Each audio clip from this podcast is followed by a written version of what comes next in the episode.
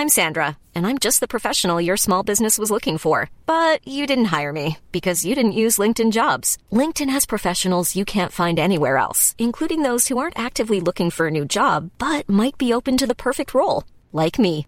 In a given month, over 70% of LinkedIn users don't visit other leading job sites. So if you're not looking on LinkedIn, you'll miss out on great candidates like Sandra. Start hiring professionals like a professional. Post your free job on linkedin.com/people today.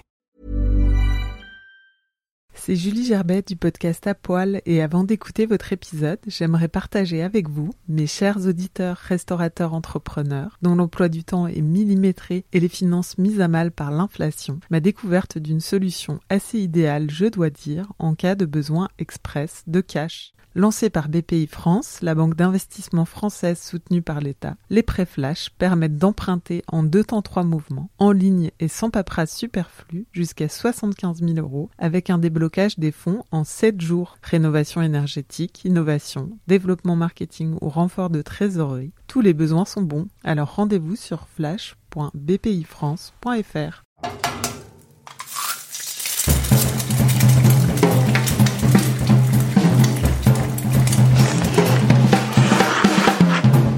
Bonjour et bienvenue dans À le podcast qui met à nu les chefs. Je suis Julie Gerbet, la créatrice et hôte de ce podcast qui est désormais intégré à La Relève, l'agence food créative que j'ai cofondée en 2020, spécialisée dans les projets culinaires, les partenariats et le management de chefs. Dans ce nouvel épisode, nous sommes ravis de recevoir Victoria Effantin et Cécile Kate, le duo derrière Mamiche. Faut recontextualiser, c'est que l'industriel à cette époque-là, il était vraiment ancré en- dans la boulangerie. Parce qu'en fait le métier de boulanger est tellement difficile que l'industriel s'est inséré pour faciliter la vie des boulangers pour qu'ils démarrent peut-être deux heures plus tard et qu'ils se soient beaucoup moins physiques. Donc les, les boulangeries on va dire j'ai plus le pourcentage en tête mais c'est énorme. Je crois que c'est 80% des boulangeries font pas leur viennoiserie maison qui choisissent sur catalogue. Maintenant il y a même sur les catalogues la viennoiserie comment ils appellent ça? Régulière. irrégulière pour faire croire que c'est fait maison. On l'a vu nous sur des catalogues. Et genre les farines qui sont toutes prêtes euh, avec la levure à l'intérieur chimique, ils, ils rajoutent full gluten pour que ça aille plus vite. C'est pour ça qu'il y a des allergies au gluten, enfin ou des intolérances. Et du coup, je pense que hum, effectivement, nous on est arrivé vraiment quand l'industrie elle était au au top de sa forme quoi et, et les gens croyaient pas au fait de revenir en arrière de retravailler du levain de refaire la viennoiserie maison même le, le mot tourrier ça n'existait plus sur les annonces euh, qu'on postait. Les gens savent pas ce que c'est qu'un tourrier. Un tourrier, c'est quelqu'un qui fait la viennoiserie. Mais parce que ce métier avait complètement disparu à cause des industriels, quoi. Donc, euh, je pense que le contexte aussi n'aidait pas à notre euh, idée de commerce qu'on voulait lancer. Avec leur boulangerie de quartier Mamiche, Victoria et Cécile relèvent au quotidien un défi de taille. Travailler de façon manuelle et artisanale dans un milieu dominé par l'industrie. Dans leurs deux adresses parisiennes et maintenant chez Mamiche Traiteur, leur nouveau commerce de proximité où acheter des sandwichs addictifs et des bons plats préparés, elles ne cessent de redonner du sex appeal à un milieu qui en manquait cruellement. Chez elles, chacun loue son crush, le chou à la crème pour certains, la babka pour d'autres, ou encore le mac mamiche, et pour moi, les toutes simples et d'un goût brioche à la fleur d'oranger. Des petits plaisirs qu'on peut s'offrir quotidiennement, aussi délicieux qu'accessibles et qui cachent, elle le raconte dans l'épisode, un énorme travail derrière. Avec Victoria et Cécile, nous avons parlé de naïveté, d'idées marketing et de miche évidemment. Bonne écoute Bonjour Cécile et bonjour Victoria. Bonjour. Bonjour. En tant que voisine, je viens vraiment très souvent euh, bah, chez Mamiche et chez Mamiche Traiteur, euh, le nouveau euh, bébé. Euh, et je suis pas la seule hein, avec euh, les queues euh, qu'on voit en passant. Quelle drogue mettez-vous dans vos croissants? Ah, ça, c'est une bonne question, mais je crois qu'on a la réponse, hein. Bah oui, oui. Du beurre. Beaucoup de beurre. Ouais, c'est ça le secret. C'est le beurre. Vous êtes toutes les deux issues d'une formation euh, marketing et communication. Et euh, bah, comment est-ce que vous êtes arrivées dans la boulangerie? Euh, c'est une bonne question. En fait, euh, Cécile et moi, on travaillait dans des grosses entreprises euh, dans l'alimentaire où on faisait effectivement du marketing. Je pense que c'était pas forcément notre objectif. euh, enfin, on s'en est rendu compte une fois qu'on était, on était tous les jours au bureau sur une chaise avec un ordi.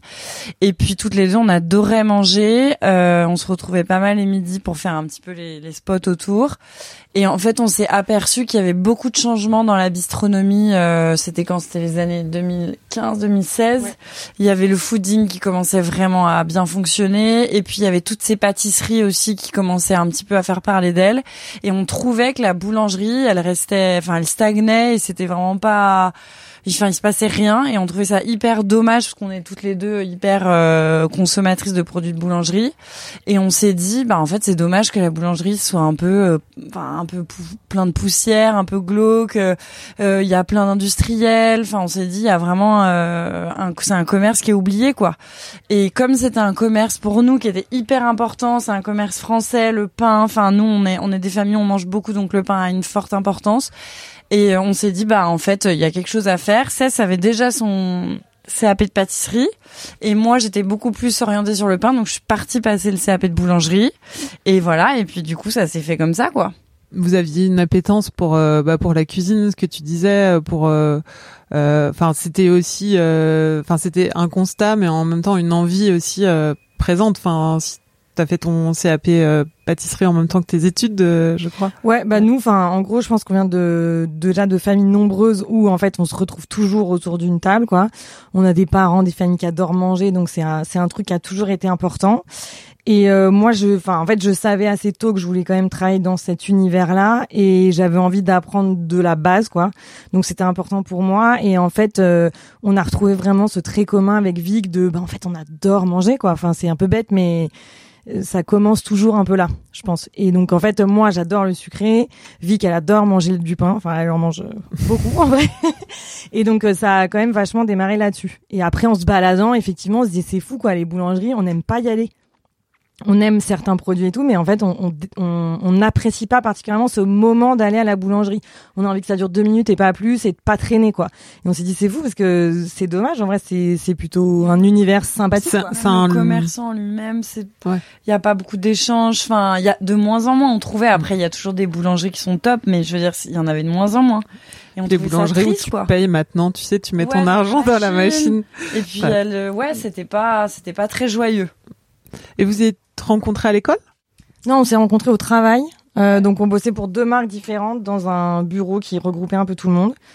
Et euh, ouais, euh, je pense l'amour du manger euh, a fait que C'est le destin de la bouffe. Donc beaucoup de travail et de formation en, en amont. Enfin, ça c'est pas improvisé. Enfin, vous êtes pas improvisé euh, boulangère, pâtissière. Ah non, pas du tout. Vous avez pour euh, le coup, euh, bah moi j'avais le CAP, donc j'avais fait des stages aussi pas mal, euh, mais plutôt dans justement dans des milieux gastronomiques assez haut de gamme et tout.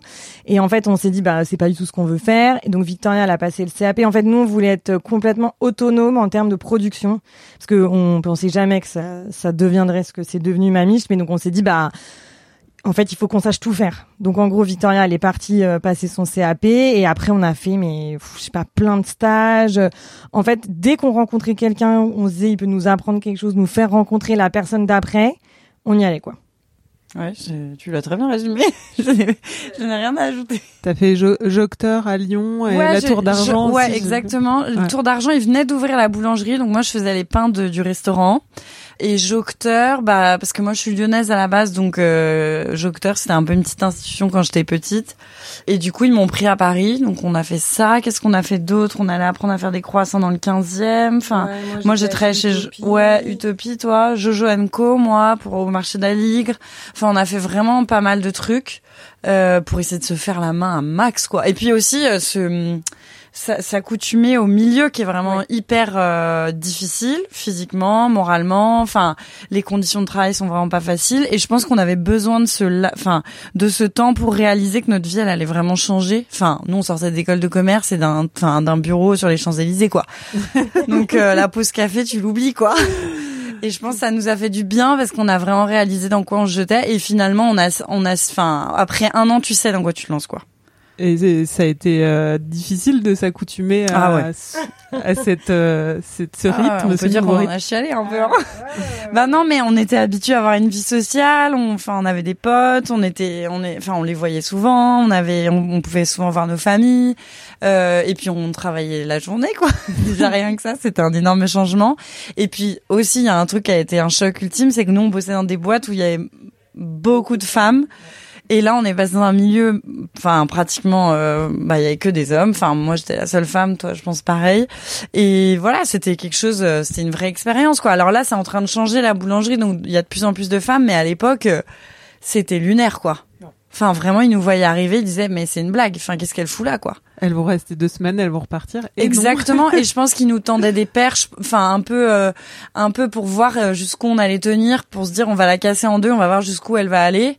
Et puis nous, on se faisait aussi un malin plaisir, si c'était dur à dire. En fait, on va leur montrer que c'est possible. De toute façon, on n'a pas le choix parce que si on veut monter cette boulangerie, il va falloir le prouver, quoi. Vous aviez cette idée en tête euh, dès le, hum, enfin, le début. dès le Oui. début, Ouais, en tout ouais, cas, ouais, de se dire, vous, vous faites tout ça aussi parce que vous avez ce but derrière d'ouvrir votre propre boulangerie. Ouais. Mais je pense que c'est Ça ça, vous a- C'est ça, et c'est ce que j'allais Ouais. dire. Je pense que c'était le truc qui faisait qu'on tenait, parce qu'en fait, euh, en gros, quand c'était dur et que nous, en fait, on s'appelait parfois le soir parce qu'on faisait des stages différents et tout, on se disait mais en fait ça, on s'en fout. Faut passer outre parce que nous justement, on sait qu'on veut pas faire comme ça, on sait qu'on veut faire différemment, et je pense que ça nous a même permis de nous on a toujours eu l'idée du respect des, des gens dans une entreprise etc mais voir certaines conditions de travail et comment nous-mêmes on se faisait traiter je pense que ça a renforcé dans notre tête le fait de se dire il faut absolument qu'on ne fasse pas comme ça. Il faut absolument qu'on fasse un truc différent.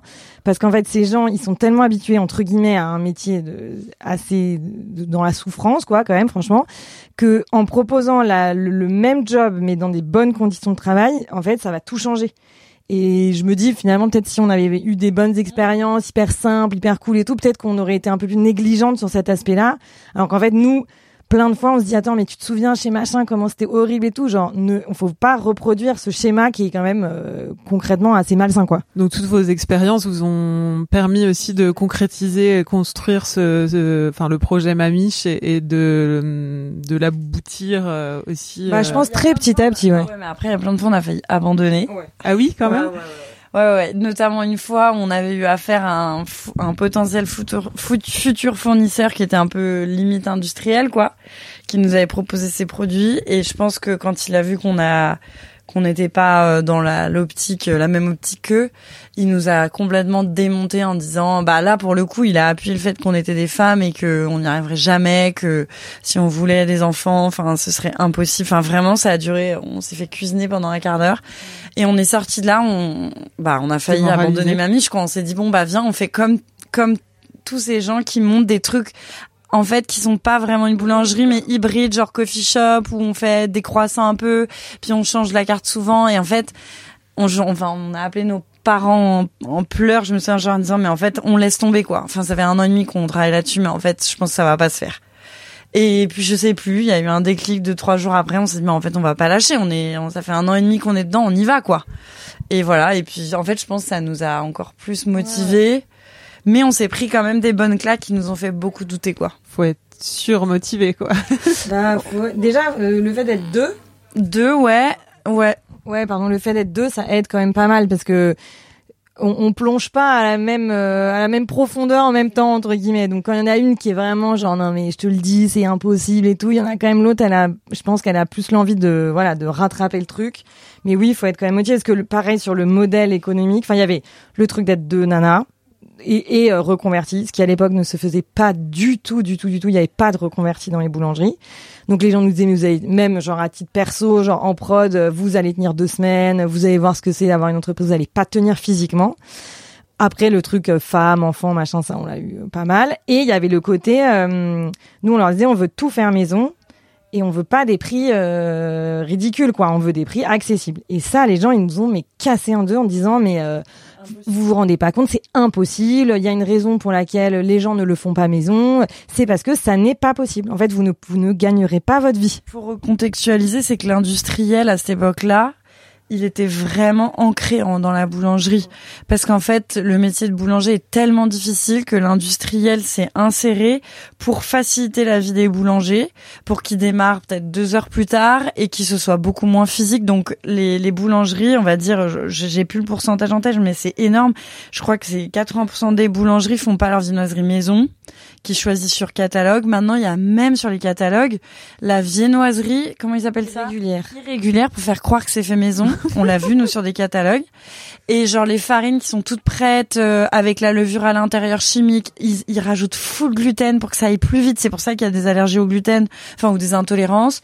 Et du coup, je pense que hum, effectivement, nous on est arrivé vraiment quand l'industrie elle était au au top de sa Ouais. forme quoi et, et les gens croyaient pas au fait de revenir en arrière de retravailler du levain de refaire la viennoiserie maison même le, le mot tourrier ça n'existait plus sur les annonces euh, qu'on postait. Les gens savent pas ce que c'est qu'un tourrier. Un tourrier, c'est quelqu'un qui fait la viennoiserie. Mais parce qu'en fait, ce métier avait complètement disparu à cause des fait des industriels. tours de pâte, Exactement, avec le beurre. Avec le, le fameux beurre, quoi. c'est quelqu'un qui, qui baigne dans le beurre toute la journée. Donc, euh, je pense que le contexte aussi n'aidait pas à notre euh, idée de commerce qu'on voulait lancer. Et vous vous souvenez, euh, donc 2000 2017, euh, l'ouverture de Mamiche. euh, Bah déjà, donc Victoria, euh, bah première vraie nuit euh, où il y avait la quantité entre guillemets. Enfin, je dis la quantité, mais c'est c'est drôle aujourd'hui de dire ça, mais voilà, mais il fallait quand même sortir ce qu'on avait défini comme quantité de base. Donc Victoria qui était arrivée toute seule de nuit et tout, bref, parce qu'on se faisait quand même des horaires de grand n'importe quoi. Donc Victoria qui était arrivée à 1h du mat, moi à 5h du mat, parce qu'à l'époque je faisais les sandwichs, aussi la pâtisserie. Et moi je me sens très bien du premier client parce qu'on avait donc cette Vous étiez fameuse... toutes les deux? Bah, on était toutes les deux. Plus, on avait euh, Sarah qui nous faisait de la pâtisserie parce qu'on s'est dit on peut pas tout faire et surtout fallait être en vente aussi. Oui. et donc on avait dit ok, euh, bah on met une personne en pâtisserie. Donc euh, sandwich fait, on ouvre la boutique et là, bah en fait on s'était jamais servi de la caisse de notre vie. Enfin et donc Victoria était en train de faire le pain et moi j'étais à la caisse et là je la regarde et je lui dis mais je sais pas me Mais servir de la caisse. Et surtout, bah on savait pas qu'il fallait un fond de caisse, on savait pas qu'il fallait mettre de l'argent dedans. Donc la première personne elle vient, je sais pas, elle me tend un billet de 10 euros et moi je suis là mais j'ai rien. Enfin, je et là je la regarde paniquer, genre mais qu'est-ce qu'on fait? Vic, elle était donc là, il était déjà 8 heures, donc Vic ça faisait déjà 7 heures qu'elle bossait, donc elle était genre crevée et tout. Et enfin bref, c'était mais bon, on en rigole et tout, mais sur le coup c'était pareil. Il y a, euh, je me souviens c'était des potes aussi qui étaient venus au début et gentiment ils me prennent un, un café, enfin un cappuccino. Première fois que je fais un cappuccino de ma vie, quoi. Donc on sait pas faire. Enfin bref. Alors qu'on s'était cassé le cul à prendre l'OMI, à faire des formations, mais en fait, une fois que t'es devant la machine, t'es en Bah. panique. et, et franchement, enfin bref, c'était c'est sur le coup, c'était hyper dur, mais on était hyper fiers, mais c'était dur parce que en fait, euh, quand on ouvre un commerce, il y a, il y a un milliard d'aspects auxquels on pense pas du tout, et nous, on était tellement obsédés par les produits, Vous avez oublié la tout le qualité, reste. et, et le lieu, on voulait que ça soit sympa, mais en fait, c'était via le lieu. Qu'on a complètement oublié l'aspect euh, commerçant euh, concrètement. C'est-à-dire concrètement, t'es quand même derrière la caisse. Enfin, je me souviens très bien qu'il y a plein de, de façons d'emballer qu'on a qu'on a improvisé total, qu'on a gardé aujourd'hui, mais qui était une impro totale. C'est-à-dire qu'on était là avec le sachet et là j'étais ah, mais en fait on n'a jamais réfléchi comment on met le produit dans le sachet parce qu'on s'était juste dit on a des sachets trop cool, on a des bêtes de produits, mais le comment le produit rentre dans le sachet. pff, voilà. Il y a des sachets qui ont disparu depuis, parce qu'on avait des formats trop chelous, quoi. Mais euh, c'était voilà quoi. Mais c'était avec le recul, c'est c'est rigolo, mais c'est vrai que c'était un peu euh, chaotique. C'était une boulangerie que vous aviez reprise? Ouais, c'était une vieille boulangerie qui faisait effectivement malheureusement une partie surgelée, donc le matériel était pas du tout adapté. Mais on a gardé quand même pas mal de tout ce qu'on pouvait en matériel pour essayer de recycler un peu, et on a un peu douillé d'ailleurs vis-à-vis de ça parce que ouais, il y a des trucs qu'on a encore, mais il y a pas mal de trucs qui nous ont lâchés en enfin dans l'année qui ont suivi où nous on était en pleine bourre et le truc lâche quoi, le four lâche. euh. Mais c'était oui, c'était une vieille boulangerie euh, qui était enfin je- moi j'avais pas beaucoup mangé là-bas mais voilà. C'était- vraiment le cliché de la boulangerie euh, parisienne. Non, euh, c'était qui- la ronde des pains, c'est ça? Oui, c'était en fait c'était une boulangerie qui était Affiliée, euh, enfin, affiliée au Grand Moulin de ouais. Paris, qui faisait effectivement ils faisaient pas leur gâteau, ils faisaient pas leur viennoiserie, alors ils avaient le mérite de faire leur pain. Euh, ils faisaient quand même leur sandwich maison, mais bref, c'était c'était tout ce qu'on voulait pas faire quoi. C'était vraiment euh, le poulet bouilli, le l'éclair à la vanille, enfin j'en passe, c'est des La meilleurs. tarte aux fraises en, à En Noël, voilà. C'était pas trop notre délire. Et le nom, vous l'avez trouvé comment? Le nom, on l'a trouvé euh, dans un restaurant asiatique un soir. En fait, on se retrouvait après le travail pour travailler le projet. Et du coup, on était au resto et puis on, on avait une liste, on notait, on notait et puis on a noté Mamiche, on n'a même pas tilté. Enfin, on était là, bah, Mamiche, machin, c'est passé au mieux des, euh, c'était quoi, le vin, le vin et compagnie. Enfin, des trucs comme ça, c'était nul. Le blé desséché, c'était n'importe quoi. Et puis, euh, et puis c'était deux jours après dans le métro, on a relu la liste et on a dit mais attends, mais Mamiche, c'est génial, genre les miches de pain, enfin les miches comme on est deux meufs. Il y avait Ami dedans, il y avait Mamie comme on faisait un peu des produits de grand-mère. Il y avait quoi dedans? Je sais plus. Voilà. Enfin, on s'est dit bah vas-y go. Et c'est, enfin, on l'avait pas du tout repéré quoi.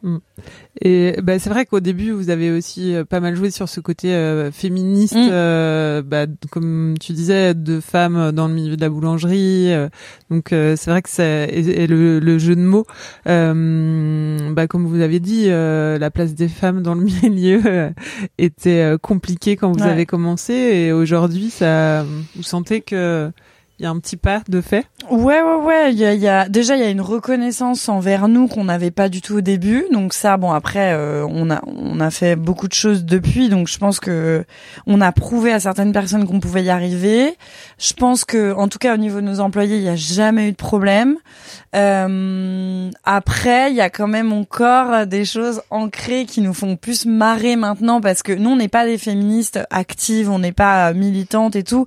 C'est juste que c'est important pour nous que, en fait, ce soit pareil qu'on soit une, une femme ou un homme, que ce soit pareil. Même nous, avec nos employés, alors on, on est complètement conscient qu'il y a une différence entre les deux. Par exemple, niveau force physique, euh, entre pour porter un sac de 25 kilos, quand euh, ou quand une femme est enceinte, on a déjà eu des employés enceintes. Enfin, c'est sûr qu'il y a une différence. Donc ça, on en est complètement consciente et le but c'est de le respecter et d'essayer de faire des choses pour faire changer le milieu. Après, pour nous, c'est la même chose. Il n'y a pas de débat entre un homme et une femme. C'est juste que il y a encore des choses dans le milieu qui sont ancrées. Typiquement, on est à un salon de boulangerie où on a voulu acheter une trancheuse, vous savez, les trancheuses à pain. On était nous deux. Ça coûte quand même, euh, quoi, 12, 12, 13 000 euros, un truc comme ça. Enfin, une machine Pour- comme ça. Pour Ouais. trancher le pain. Ouais. Ah Toutes ouais. les machines sont extrêmement chères en boulangerie et donc on négocie avec le mec et tout et puis on dit oui mais si elle tombe en panne on fait comment? Et Elle dit il dit quoi? Il dit ben Euh, je, je suis sûre que votre mari saura la réparer. genre bah vous demanderez à votre mari de venir la réparer. Et donc on était là. Mais donc vous voulez pas nous montrer parce qu'en fait euh, on peut ah bah non bah non mais votre mari euh, ça va il saura faire hein. Et nous on était là. Alors déjà on travaille pas avec nos maris, on est toutes les deux. Et puis après ils nous regardent un peu en mode mais êtes-vous lesbienne? Enfin il y a eu toujours ce truc un peu chelou. Donc on est là non mais on peut réparer nous-mêmes quoi. Donc il y a toujours des trucs un peu bizarres. Maintenant, nous, on en rigole. On veut surtout pas que ce soit un sujet, euh, enfin un gros sujet. C'est juste qu'on on essaie de faire passer des messages aux gens gentiment que, en fait, oui, on est deux meufs et on est capable de réparer une trancheuse. Et parfois, on l'est pas capable. mais mais comme un homme ne serait pas capable, voilà. Et vous avez montré la voie aussi, euh, peut-être? Oui.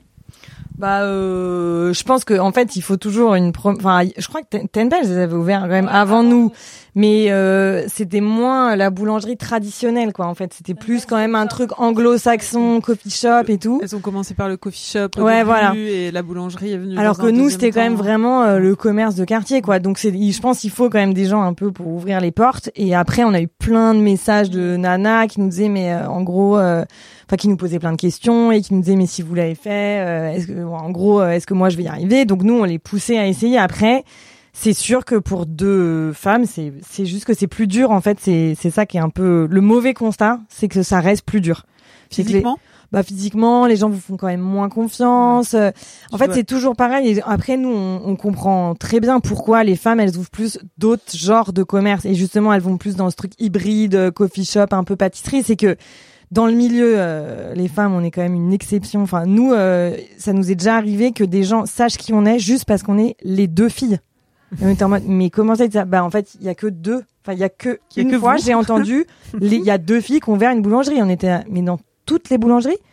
C'était fou quoi. Enfin je veux dire euh, donc il y en a tellement peu que que c'est ouais ça reste quand même une exception et c'est plus dur quoi. C'est à dire que les gens ils vont moins vous faire confiance.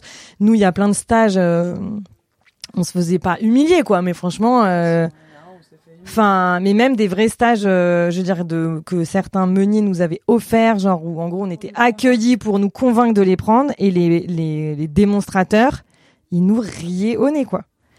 Et c'était euh, et nous on se disait genre euh, bon euh, bah, donc déjà ça on va on va pas aller avec eux parce qu'en fait ils- déjà Bah ils se ouais. foutent de notre gueule avant même qu'on commence. Et en fait ça c'est je pense quand même qu'aujourd'hui une des femmes qui veulent ouvrir dans la vraie boulangerie traditionnelle je pense quand même que c'est plus facile qu'avant mais c'est moins facile quand même que pour un homme. Ça euh, je- À cause du milieu, en fait. bah du milieu du- qui est hyper euh, masculin. En fait les femmes elles ont l'habitude de travailler en boutique Ouais, donc, par exemple, quand Victoria, caisse, une fois, on avait fait un, voilà ce que j'avais dit, on avait fait un concours. Parce qu'en fait, on voulait tellement s'entraîner qu'on voulait faire des concours. Des... Enfin, en fait, on voulait faire le plus de trucs possible. Donc, il y a quelqu'un qui me dit, mais inscrivez-vous à ce truc, c'est pour les jeunes boulangers. Donc, on se dit, OK, on s'inscrit. Et il y avait une partie production, une partie, euh, fallait dresser un stand, présentation, machin, etc. Et donc, c'était pas en même temps toutes ces étapes, enfin, toutes ces, voilà. Et donc, bref, Victoria part en production, fait son truc et tout. Et pendant que les hommes faisaient la production, les femmes, Moi, j'étais avec des hommes. Ils étaient tous habillés en noir. Moi, je me souviens que j'avais mis mon petit truc blanc et ils étaient tous genre full équipés. Moi, je suis arrivée en t-shirt. Moi, je Et me suis toi, retrouvée t'étais qu'avec les femme femmes des boulangers, qui avaient des French manicures de 10 cm, des, des strass sur les dents, la totale. Et ils m'avaient proposé une visite de Paris avec toutes ces femmes, parce que c'était un truc qui était euh, dans toute la France. Et il m'a dit, bah, vous voulez faire la visite de Paris et tout. Et j'étais vraiment avec des nanas, mais j'étais et je leur ai dit, bah non, mais vous savez, moi, je vis à Paris, donc euh, je vais pas faire la visite parce que bon, voilà. Je peux pas faire le bateau je mouche. disais à Victoria, je, je peux pas. Je... Parce que du coup, pour clôturer le truc, il y avait un bateau mouche et on y allait ensemble. C'était assez drôle. Mais, mais, voilà, les gens pensaient qu'on était en couple. Euh, la photo, elle est dans notre bureau, elle est juste mythique où on est, on dirait deux bonhommes. Enfin bref, c'est n'importe quoi. Et les gens nous regardaient, mais ils disaient, mais c'est qui ces nanas euh, euh, Moi, elle est pas maquillée, machin. Elle, euh, toute, euh, toute mince avec les gars qui faisaient deux mètres. Enfin, c'était n'importe quoi, quoi. Mais on a eu coup de cœur du jury quand même. On a Ah. eu le prix de pitié. Bravo. Et dans vos hum, équipes, vous avez beaucoup de femmes? Ça change tout le temps, mais il y a eu un moment, on avait beaucoup de femmes. Ouais. Beaucoup. Mais franchement, maintenant, c'est, ouais, c'est, ouais, 50-50, ouais. Ça se partage bien. Le succès a été euh, immédiat? Euh, bah quand même assez. En fait, je vite, pense hein. que je pense que les gens quand ils ont goûté un croissant vraiment au beurre, ils ont tout de suite réalisé qu'il y avait, enfin que ça faisait la différence.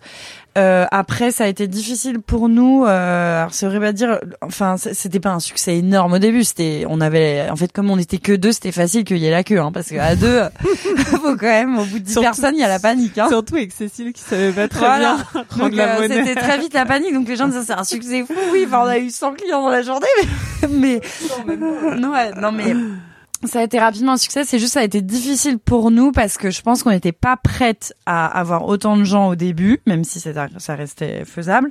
Mais du coup, on avait on avait peu de produits par rapport à la demande et les gens comprenaient pas que à 14 heures, ils pouvaient par avoir un, avoir un trou de croissant ou un trou de baguette parce que les gens étaient tellement habitués à l'industriel ou typiquement la tarte aux fraises à Noël. Mais le nombre de fois on a eu des demandes de gens qui ont l'air plutôt en plus conscients de la nourriture à l'époque.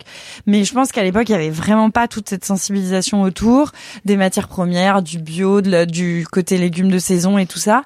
Et, et en fait, euh, on a eu des demandes. euh, en fait, c'est comme si les gens avaient eu un choc avec nous euh, de, de ah oui donc en fait les fraises ça existe pas à Noël. Ah oui donc en fait quand c'est fait maison il y a pas forcément des croissants tout- à toute heure la de la journée. Mm. il y a des trous de baguettes. Une fois moi je me suis quand même fait traiter de salope parce qu'il y avait plus de baguettes. Donc donc et en fait je disais mais comment vous pouvez dire ça? Parce qu'en fait je fais tout maison. Ma, ma, ma, ma farine elle est elle est label rouge. Elle est 1 euro la baguette. Je fais au levain je la fais à la main je la façonne à la main en fait, juste si vous si vous adorez ma baguette, du coup bah il y a des contraintes à ça et ça les gens acceptaient pas le côté contrainte boulangerie. Pour eux la boulangerie c'est tout le temps blindé. Alors maintenant on y est arrivé donc il y a plus aucun problème mais à l'époque, on a eu beaucoup de mal à l'accepter, on se faisait vraiment remuer. Sur les réseaux, sur euh, sur Google Avis, qui sont quand même un, un- une plateforme très compliquée quand même à gérer, euh, en, en face à face, mais d'ailleurs on préfère en face à face, mais les gens comprenaient pas et ça c'était hyper dur pour nous Et de limité aussi par vos, bah, vos équipes, parce qu'au début, euh, tu te lances, vous étiez Équipe, trois. euh, matériel, enfin- Tu fais ce que tu peux. quoi. Ouais, et puis matériel, euh, comme on avait récupéré pratiquement les trois quarts du matériel d'avant, qui était un truc de surgelé, on n'avait pas du tout le matériel adapté, mais bon, on n'avait pas beaucoup d'argent pour se payer la dernière machine euh, qui nous fera gagner une heure. Donc ouais, c'était très... C'était les baguettes, moi je trouvais. Les baguettes vraiment c'était euh, nous on faisait Ah ouais, non mais c'était parce qu'en fait le soir parce qu'en fait au bout d'un moment au bout de genre six mois un truc comme ça, on a embauché une personne en boulangerie.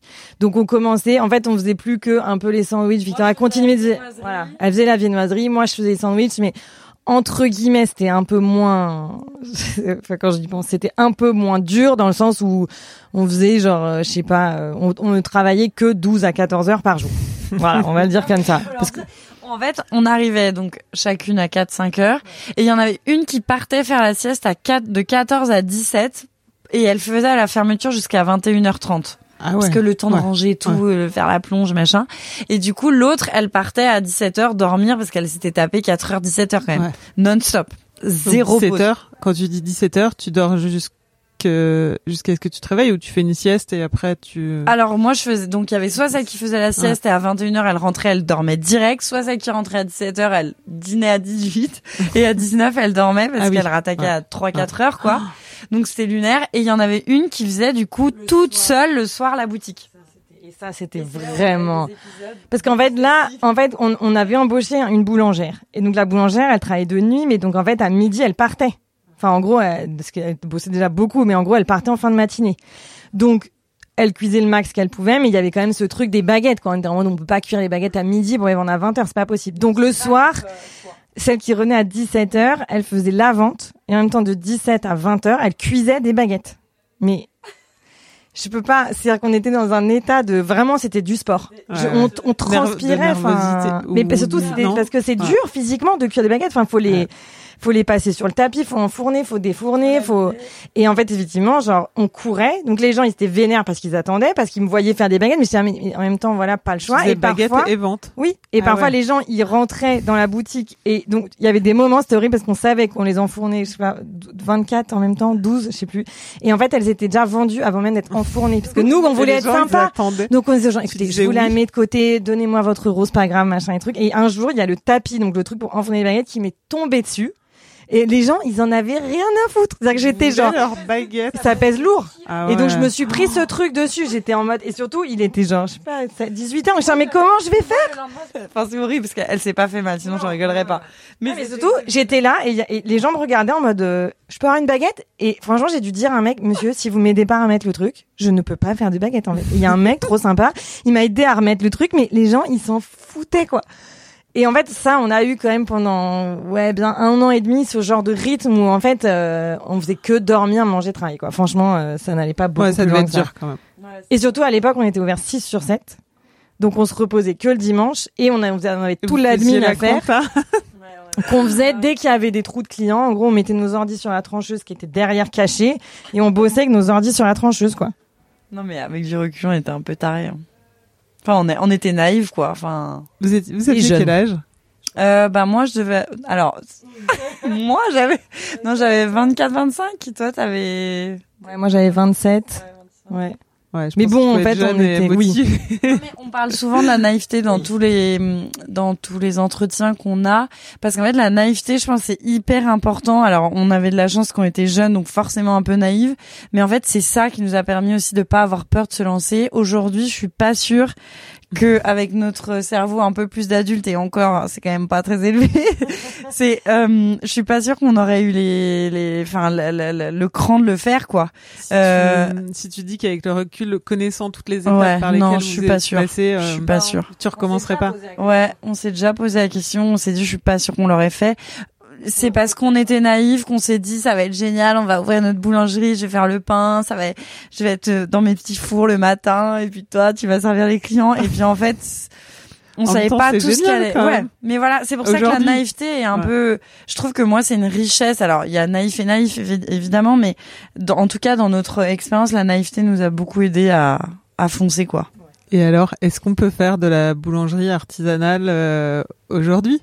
Ah bah complètement, complètement, Enfin, on y arrive, on y arrive. Alors je sais pas si tout tout enfin nous on avait un on avait des objectifs qui étaient très précis. On n'a pas pu tous les remplir c'est-à-dire faire de la bonne enfin et encore on y est on est proche mais nous on voulait des bonnes matières premières faire de la qualité pas cher. Euh, enfin il y avait plein de choses qu'on voulait cocher. On n'a pas tout coché mais je veux dire les trois quarts sont faits et pour nous l'objectif il est atteint Après, maintenant, les objectifs, ils sont, en fait, ils évoluent. C'est-à-dire que maintenant, il faut maintenir une qualité avec euh, des turnovers qui sont évidents, euh, avec un métier qui, je pense, a beaucoup changé depuis le Covid, puisque les gens veulent plus les mêmes choses et c'est des métiers qui restent quand même très contraignants.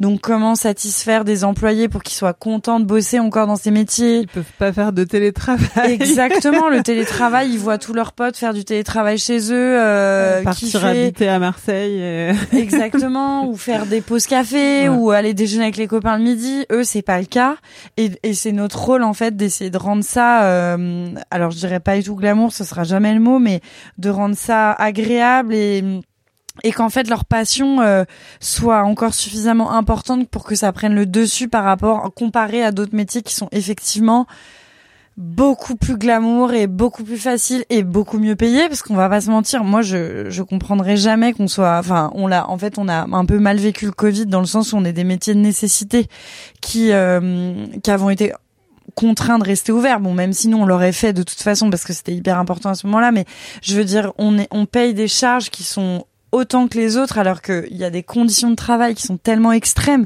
et qu'en fait ça nous limite sur les salaires qu'on peut distribuer à nos employés. Et moi je trouve ça pas normal qu'un mec qui euh, je dénigre pas mais qui fait des mails toute la journée sur un fauteuil contrairement à quelqu'un qui se lève à 1 heure du mat qui se dégomme le dos qui respire de la farine qui travaille dans le chaud très chaud voire- enfin pendant les canicules c'est extrême qu'on qu'on n'ait pas des aides en fait. Parce qu'en fait on a remarqué que ces métiers ils étaient nécessaires à la bah là pour le coup à la survie d'une population au moment d'un moment difficile. Et ça je trouve ça je trouve ça fou. Et nous on essaie du coup d'offrir d'autres choses puisqu'on peut pas forcément leur offrir des salaires comme dans les bureaux. Mais on essaie de leur offrir d'autres choses. C'est difficile mais on essaye quoi Comment vous avez travaillé sur euh, votre culture d'entreprise, ce genre de choses euh, Ouais, on fait des, des- séminaires, ouais, des- on on dès que enfin tu tu pourras mieux en parler mais dès qu'on a des enfin des tournages, des des, des des des trucs de com, on les fait participer. Euh, on est hyper transparente sur tout avec eux, que ce soit positif ou négatif pour qu'ils comprennent les enjeux qu'il y a dans l'entreprise et pour qu'ils soient pas surpris de se dire ah les patrons, ils en ont rien à foutre. Donc on partage, on leur demande vachement leur avis, enfin on essaye en tout cas. Euh, je pense que eux sont ouverts à venir nous parler au maximum. Euh, et puis qu'est-ce qu'on fait d'autre euh, Ben parfois des déjeuners. présente quoi en fait. C'est aussi le truc c'est que nous on a rencontré plein des boulangers. C'est des vrais entre guillemets c'est le vrai patron que on a dans la tête euh, l'image du patron quoi. Nous on est on est présente on est à côté d'eux euh, c'est un peu bête mais la plupart de nos employés on a quand même à peu près tous le même âge. Donc déjà on comprend pas mal leurs problématiques parce que je, peux comprendre qu'un patron qui a 60 ans, bah, il comprenne pas trop que son jeune employé de 20 ans, bah, ce qui le fait chier, c'est que le vendredi soir, il peut pas sortir avec ses potes et tout, parce qu'en fait, c'est ça. Et comme nous, on a aussi envie de sortir le vendredi soir avec nos potes, on comprend très bien le, la contrainte. Donc, euh, ça, on a essayé de, de faire évoluer. Et euh, effectivement, euh, enfin, en fait, parfois et souvent, on prend des décisions qui sont entre guillemets pas bonnes pour le business, mais qui sont bonnes pour eux. Donc, ouais, typiquement, quand on a, ouais, mais après, on a par exemple, on a décidé de fermer le lundi parce qu'on n'en pouvait plus. Nous, on n'en pouvait plus de bosser six jours sur 7. Ça faisait que les équipes étaient jamais complètes puisqu'en fait, il manquait toujours quelqu'un qui devait avoir deux jours. Et en fait, typiquement, euh, à l'époque, on n'avait pas beaucoup de monde, mais le, le peu de gens qu'on avait, on leur a dit, bah écoutez, voilà, nous, on n'en peut plus. Genre, vous, vous en pensez quoi? Ils étaient en mode, bah pareil. Et on a dit, bah voilà, en gros, si vous voulez, on ferme le lundi. Par contre, bah les autres jours, va falloir faire plus parce qu'il faut quand même compenser le jour de fermeture. Est-ce que vous êtes chaud? Comme tout le monde était en mode, on est très chaud. On a dit, bah ok, go. Mais mais ça, typiquement, je me sens très bien quand on l'a dit à, je sais plus trop qui, c'était mais vous êtes folle quoi. Vous fermez un jour, mais vous vous rendez compte le chiffre d'affaires que vous allez perdre. Et on était, à, bah Est-ce que ouais, vous étiez mais 7-7 6 sur 7. 6 sur 7. Ah oui, et maintenant vous Et fermez donc- dimanche et lundi. Voilà, Ouais, maintenant on est donc ça fait Ouais, longtemps, mais je veux dire au ouais. début c'était une vraie décision de voilà, on prend trop de vacances, genre notre comptable, il nous dit mais vous êtes folle, vous prenez trop de vacances et tout, mais on dit bah ouais, mais en fait nous si on est fatigué, eux ils sont fatigués pareil quoi, genre Voilà. vous sortez de Noël, vous sortez de la galette des rois, euh, vous êtes tous sur les rotules quoi, donc faut pas. Et en fait euh, on a plein d'employés qui par exemple ils nous ont dit mais c'est la première fois que je fête Noël en famille, première fois. Et on a à Noël, c'est un vrai enjeu. Ouais. Et nous, on avait, on a vraiment décidé que le 24 au soir, il y avait au moins deux, trois jours derrière où tout le monde rentre chez soi.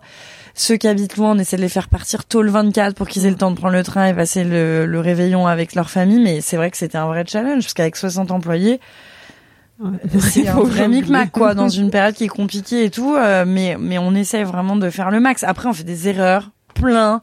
eux, ils peuvent vous en parler mieux que nous. Il y a plein de fois, on fait des conneries. Il y a plein de fois, on parle avec eux et effectivement, des choses qui nous sautent aux yeux qu'on a fait, on est là.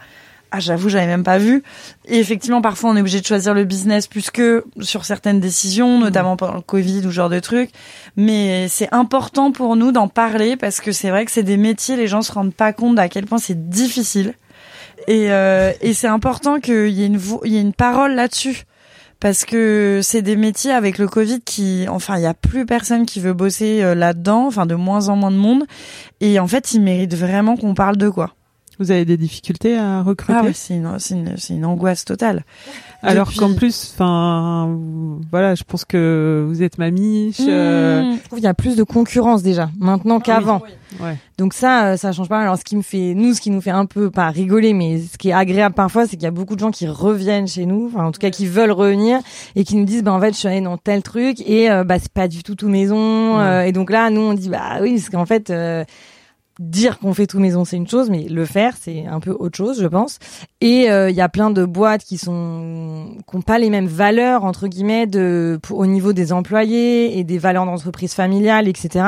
Donc ça, ça change. Mais euh, ouais, on a eu, en fait, on a eu toute la vague des gens qui voulaient se reconvertir en boulangerie, qui ont très très vite déchanté, parce qu'en fait, ils arrivent, nous on les plonge dans, enfin c'est immersion directe dans, c'est ça la vie d'un boulanger.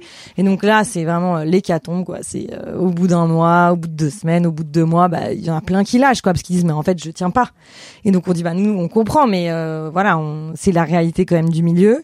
Et là effectivement je pense que c'est c'est plus que c'est des métiers durs et qu'il y a plein de gens qui se sont arrêtés pendant le Covid et donc en fait reprendre ces métiers là c'est difficile quoi.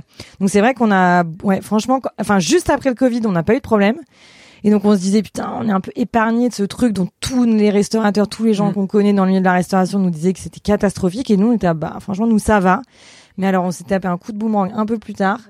Et là en fait on a on a aussi du mal de manière générale à trouver des gens qui ont juste envie de travailler, c'est-à-dire de travailler enfin d'aimer un peu leur métier, de d'être content de ce qu'ils vendent, parce que chez nous ça marche pas si c'est juste un emploi euh, pour gagner. Pas la poste, quoi. Euh, enfin, bah non, mais c'est aussi que genre déjà le rythme il est quand même franchement difficile, même en boutique, parce que on brasse quand même beaucoup de gens et l'idée de ma miche, c'est quand même, euh, bah voilà, c'est de rendre ce moment agréable, que les gens soient contents de venir. Donc, si c'est juste un gagne-pain, euh, franchement, très vite, vous en pouvez plus, quoi. En plus, c'est des métiers. Honnêtement, la vente, c'est dur parce que les gens sont pas toujours hyper tendres.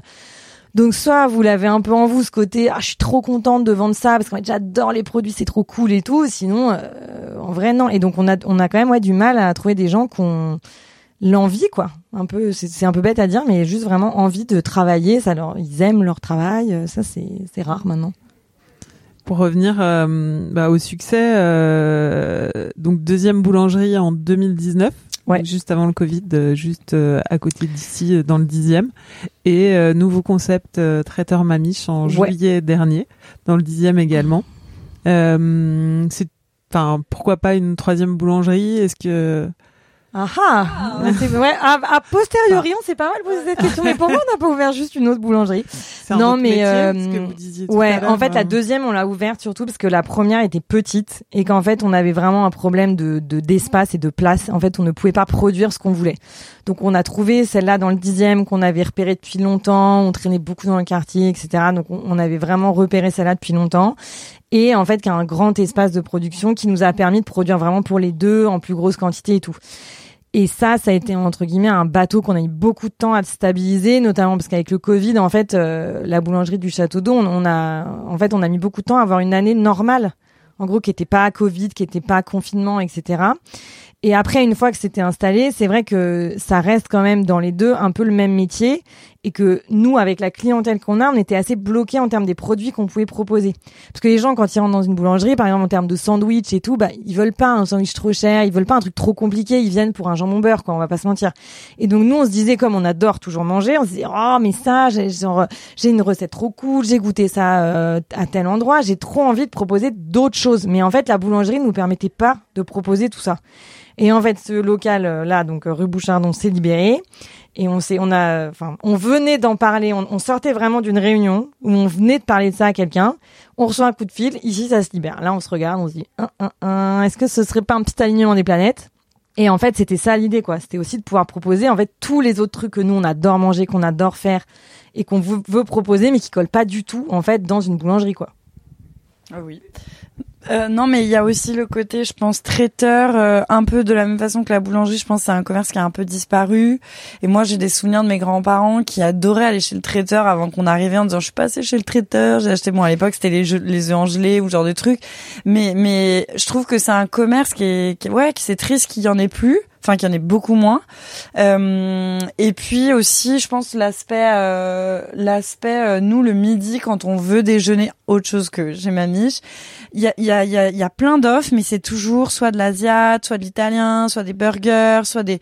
Et en fait, pour manger un vrai plat ou un vrai bon sandwich, un peu bon bah, j'exagère en disant ça, mais français, enfin ou en tout cas un peu artisanal, un classique artisanal, un peu plus classique, il mm. faut aller au bistrot ou bah à la boulangerie, mais il y a pas beaucoup de choix.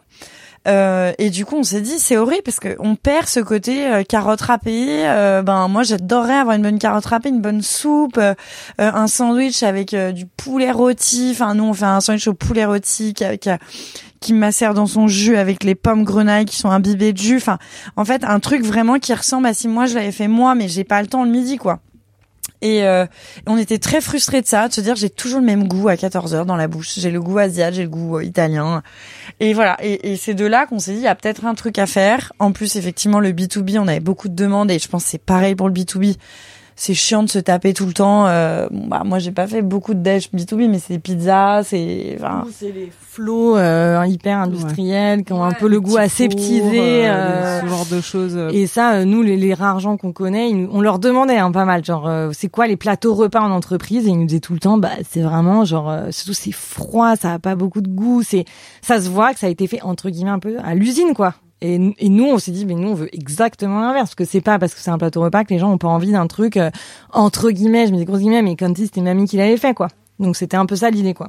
Voilà, donc c'était important pour nous euh, de revaloriser un peu ce commerce aussi. Alors pour l'instant on est très orienté midi là parce qu'on n'a pas du tout le staff pour faire full traiteur toute la journée, mais l'objectif c'était d'avoir des salades vraiment de saison avec des bonnes matières premières et des trucs vraiment que un peu travaillés parfois avec des connotations asiatiques mais beaucoup bah carottes râpées euh, céleri rémoulade euh, je sais pas qu'est-ce qu'on a de... la bonne quiche lorraine enfin des vraies tartes maison. Euh, rose beef. euh, rose voilà exactement. On a aussi les sandwichs qui sont beaucoup plus élaborés euh, que celles en, en boulangerie. Après notre axe est toujours le même c'est 100% fait maison. Des bonnes matières premières et pas trop cher. Enfin, je veux dire. j'adore les, les tartines aussi euh, du oui, matin. Oui, oui, on a des petites tartines qu'on peut tremper dans le café. Ça, c'était pour, les gens pressés. Parce que ça, la boulangerie, tartine beurre confiture, les gens, je sais pas, ça nous paraissait chelou. Alors que là, dans un commerce comme ça, pour nous, c'était beaucoup plus logique. Voilà. Non mais c'est trop cool. Euh, c'est vrai que enfin moi je trouve ça hyper euh, chouette en étant vraiment dans le quartier. tu viens le matin, tu viens le midi mm. et donc bientôt fin de journée. Ouais. Alors fin de journée, on en est loin, mais par contre les les, les week-ends, on est en train de travailler une offre de ce qu'on appelle nous les plats familiaux, c'est-à-dire qu'on proposerait des plats genre lasagne, hachis parmentier, boulettes de viande que les gens peuvent acheter en fin de semaine, soit congelés, soit se dire bah en fait quand j'ai la quand j'ai la flemme de de euh, une fois quand enfin tout le monde connaît le samedi midi où vous allez faire le marché, en fait vous sortez à 13h30 et en fait vous allez acheter des bonnes choses mais impossible de le faire, les enfants ont faim ou vous vous avez faim. Bah du coup typiquement ils passent ici et en fait, ils achètent un bon un bon hachis parmentier qui est vraiment fait maison dans une. Enfin, on a fait tout ça dans les règles de l'art et de pouvoir le manger chez soi à midi, c'est un énorme kiff, quoi. Et vous avez aussi développé euh, tout ce qui est euh, pains spéciaux, mm. les hum, comment on appelle ça, les hum, les bagels, ouais, les pains, les English, les English muffins. En fait, on a. J'en ai pris la dernière fois, trop bon. Ah bah merci. on, on, s'est. Les filles étaient en transe. Euh, on s'est un peu cassé le je, je, dirais pas le mot, mais on s'est un peu cassé la tête, voilà, pour euh, pour faire ces produits parce qu'on pouvait pas les faire chez Mamiche puisque c'est des petites pièces, donc très compliqué euh, dans un dans un dans une machine comme Mamiche, mais mais on on fait une petite partie épicerie pour que les gens aient des pains qui se conservent plus que, enfin que vous pouvez congeler, que vous pouvez juste prendre une portion le matin et puis laisser le reste congelé. Et du coup, on fait des bagels, on fait des English muffins, on fait des des ralottes, on fait euh, qu'est-ce qu'on a d'autre euh, Des, on va faire des des des graissins, des crackers. C'est tout ça est en train de se développer. C'est pratique pour l'apéro, c'est pratique pour le matin et tout se congèle et on, les fait vraiment dans les règles d'art. C'est-à-dire le bagel, on le fait comme au States, on le trempe dans l'eau avec du miel. Enfin, on le poche. Euh, les English muffins, c'est à la planche à limite comme un pancake, donc c'est hyper long. Ah mais nous, on le fait vraiment, on veut le faire bien, quoi. Enfin, en plus, c'est rare de trouver euh, ce genre de produits Exactement. On les trouve En fait, voilà, c'est un peu les pains que vous trouvez au supermarché qu'on veut faire maison. Trop bien. Et si on veut euh, résumer votre style, euh, je dirais simplicité, qualité et accessibilité et gourmandise, évidemment. Bah, on essaie, on, on essaie. Non, mais c'est sûr que c'est en fait les gens viennent pas ici forcément pour un truc hyper light, mais le but c'est qu'ils se fassent plaisir quoi. Nous on dit en fait notre réflexion à chaque produit, chaque moment, c'est toujours de dire mais en gros toi c'est quoi qui te fait kiffer? Toi, toi tu l'achèterais à ce prix-là, ce truc-là où tu aurais l'impression de te faire arnaquer? Donc en fait c'est on se met toujours dans la peau des clients parce qu'on est je pense nous-mêmes la première cible de ce qu'on propose. Et donc on veut que les gens en fait on se dit non en fait ils veulent pas un truc trop compliqué, les gens ils veulent un truc simple. Les gens ils viennent tout le temps avec leurs enfants par exemple. Donc nous on en a. Donc on se dit bah non tu viens pas avec ton enfant. T'as pas envie d'un truc. T'as envie d'un truc simple parce que tu sais très bien que sinon ça passe pas. Enfin et euh, le prix c'est pareil quoi. Après c'est un challenge parce que c'est vrai qu'en ce moment les, les, produits coûtent cher. Donc maintenir des produits accessibles c'est ouais. C'est c'est pas évident. Et surtout là cette fois-ci c'est l'éducation à faire c'est un peu plus sur ça. C'est qu'en fait euh, nous on utilise quand même des produits de qualité et donc en fait, ça a quand même un certain prix. On essaye vraiment de rester dans une marge raisonnable, mais voilà, c'est un peu sur ce truc-là que que là, en fait, il y a parfois besoin d'explications parce que parce qu'en fait, oui, ça ça reste en fait même si c'est mamiche traiteur, c'est c'est quand même plus cher que des produits de boulangerie, quoi. Mais euh, ouais, ce qui ce qui explique le succès que vous avez aussi, euh, enfin moi j'ai l'impression c'est ce côté euh, bah, boulangerie de quartier où ça, enfin vous restez euh, hyper accessible. On peut venir tous les jours acheter sa baguette, les brioches à un euro. ce genre de, de produits vraiment quotidiens, mais avec une qualité bah, bah au début on s'était complètement planté sur les prix, on va pas se mentir, parce qu'au début c'était vraiment pas du tout assez cher. Mais c'est-à-dire que nos... Enfin, en fait, c'était n'importe quoi on n'avait pas confiance en nous, voilà. On avait mm. peur, donc on se disait, mais tu sais quoi, on va le mettre pas cher, comme ça les gens ils vont, ils vont le prendre. Mm. Et c'est qu'en fait, au bout de, je sais pas, quelques mois, euh, je sais plus qui nous a dit, mais les filles, vous vous rendez pas compte, là vraiment, c'est, c'est bah, n'importe quoi. D'autant plus si tu fais tout maison, t'as ce côté, euh, bah, charge de personnel. Bah bien sûr. Et donc en fait, il y a un moment, on a un petit peu plus euh, cadré là-dessus, mais en fait, il y a des produits, on s'est toujours dit, il faut vraiment pas qu'on augmente pour rester actif, notamment la tradition à un euro qui est un truc où genre, enfin pour moi c'est un kiff que quand parce que c'est vrai qu'il y a du monde et tout, donc parfois les gens ils voient ça comme un, un lieu un peu euh, branché, voilà. Et en fait quand il y a une petite mamie ou un éboueur ou ces gens-là qui viennent et qui disent une tradition et ils s'attendent à la payer une blinde et qu'on dit ah non non un euro et là genre voir leur visage genre ah et genre, en plus, genre, et, en plus, elle est toute chaude. en plus, c'est vrai qu'ils font la queue pour la baguette à un euro du coup, et ça, ça fait trop plaisir. Euh, et on, on essaye de faire un peu pareil au traiteur, c'est-à-dire que au traiteur, il y a forcément des trucs qui sont plus chers quand on a des matières premières vraiment élevées, mais on a la gougère à 1 euro, on a le fouettant, enfin la mousse au chocolat à 4 euros, l'énorme truc, parce qu'on veut que les gens, tout le monde puisse bien manger en fait. Ça nous saoule de se dire on s'adresse qu'à une catégorie de personnes. Enfin, on trouve ça pas très juste. En fait, c'est je pense que c'est c'est effectivement là le, le, le succès aussi mm. euh, que vous avez, c'est que c'est la boulangerie aussi de tout le monde et pas exactement. que des branchés. Euh, Alors le samedi c'est les branchés et le mardi mercredi mardi mercredi c'est les gens du quartier mais c'est vrai que le samedi c'est sûr qu'il y a beaucoup de touristes qui viennent et tout. mais nous on adore enfin parce qu'ils ont plus le temps exactement. mais euh, ils se mélanger aussi avec euh, ouais mais ils font les, les, les, gens du quartier font la queue pour la baguette à un euro, font euh, là ici les gougères à un euro, mais je les ai pas encore goûtées, c'est ma spécialité elles partent, euh, elles partent très vite, euh, donc c'est c'est rigolo quoi de se dire au moins euh, on sait que tout le monde peut bien manger quoi. C'est quoi vos trois produits phares? Ah bah mamiche, bah, voilà, babka, ouais, chouvani. On peut pas dire ouais, chouvani, c'est genre un carton plein, le cookie, le. Ouais, la en fait, moi, c'est drôle parce que nous, on, on vit, enfin, on travaille en fait quand même au-dessus de la boulangerie du château, donc on est dedans toute la journée. Donc il y a des moments où en fait, on n'a plus envie de grignoter, enfin, on est moins là-dedans. Et en fait, encore la tradition, quand je la prends et que je la ramène, mais elle fait pas une heure, quoi. Et à chaque fois, mais même mes, mes parents, enfin tout le monde me dit mais elle est folle. Et en vrai, franchement, elle est, elle a un rapport qualité-prix que je perso, sans m'envoyer des fleurs, je trouve elle est imbattable. Non mais franchement, je le dis. Pour un euro, je pense c'est le parce que le chou vanille c'est bon, mais c'est quand même du sucre, t'en as pas envie tous les jours. La tradition, c'est le truc, tu le manges à n'importe quel repas. C'est pour un euro, franchement, c'est un énorme kiff quoi. Elles sont cuites genre toutes les demi-heures. euh, Qu'est-ce qui vous inspire dans la création de vos, de vos recettes? Est-ce que euh, voilà, vous planchez régulièrement sur des nouveautés? Bah, je pense que bon, nous, on a, on adore euh, quand même manger, donc on tout, tout le temps, tout le temps, tout le temps, tout le temps, tout le temps, on ne pense, je pense qu'à ça. C'est-à-dire où qu'on aille, qu'on qu'on aille dans un petit truc, dans un petit patelin perdu de je sais pas où, ou dans un truc plus haut de gamme, ou qu'on voyage. En fait, c'est quand même euh, notre activité numéro un. Et on regarde tout, enfin, on goûte tout. C'est quand même un peu notre obsession parce que on adore ça. Donc euh, ça, ça aide quand même pas mal dans le dans l'idée, dans les idées un peu de base. Et après, euh, bah, pour le traiteur, on a passé quand même un an à bosser. On faisait euh, trois sessions de recettes par semaine. Donc c'était au début euh, vraiment euh, dans nos cuisines perso. On achetait des trucs et tout. On testait et euh, bah, on a la chance d'avoir les recettes un peu de famille, euh, nos, que nos grands-mères nous ont donné, nos parents et tout.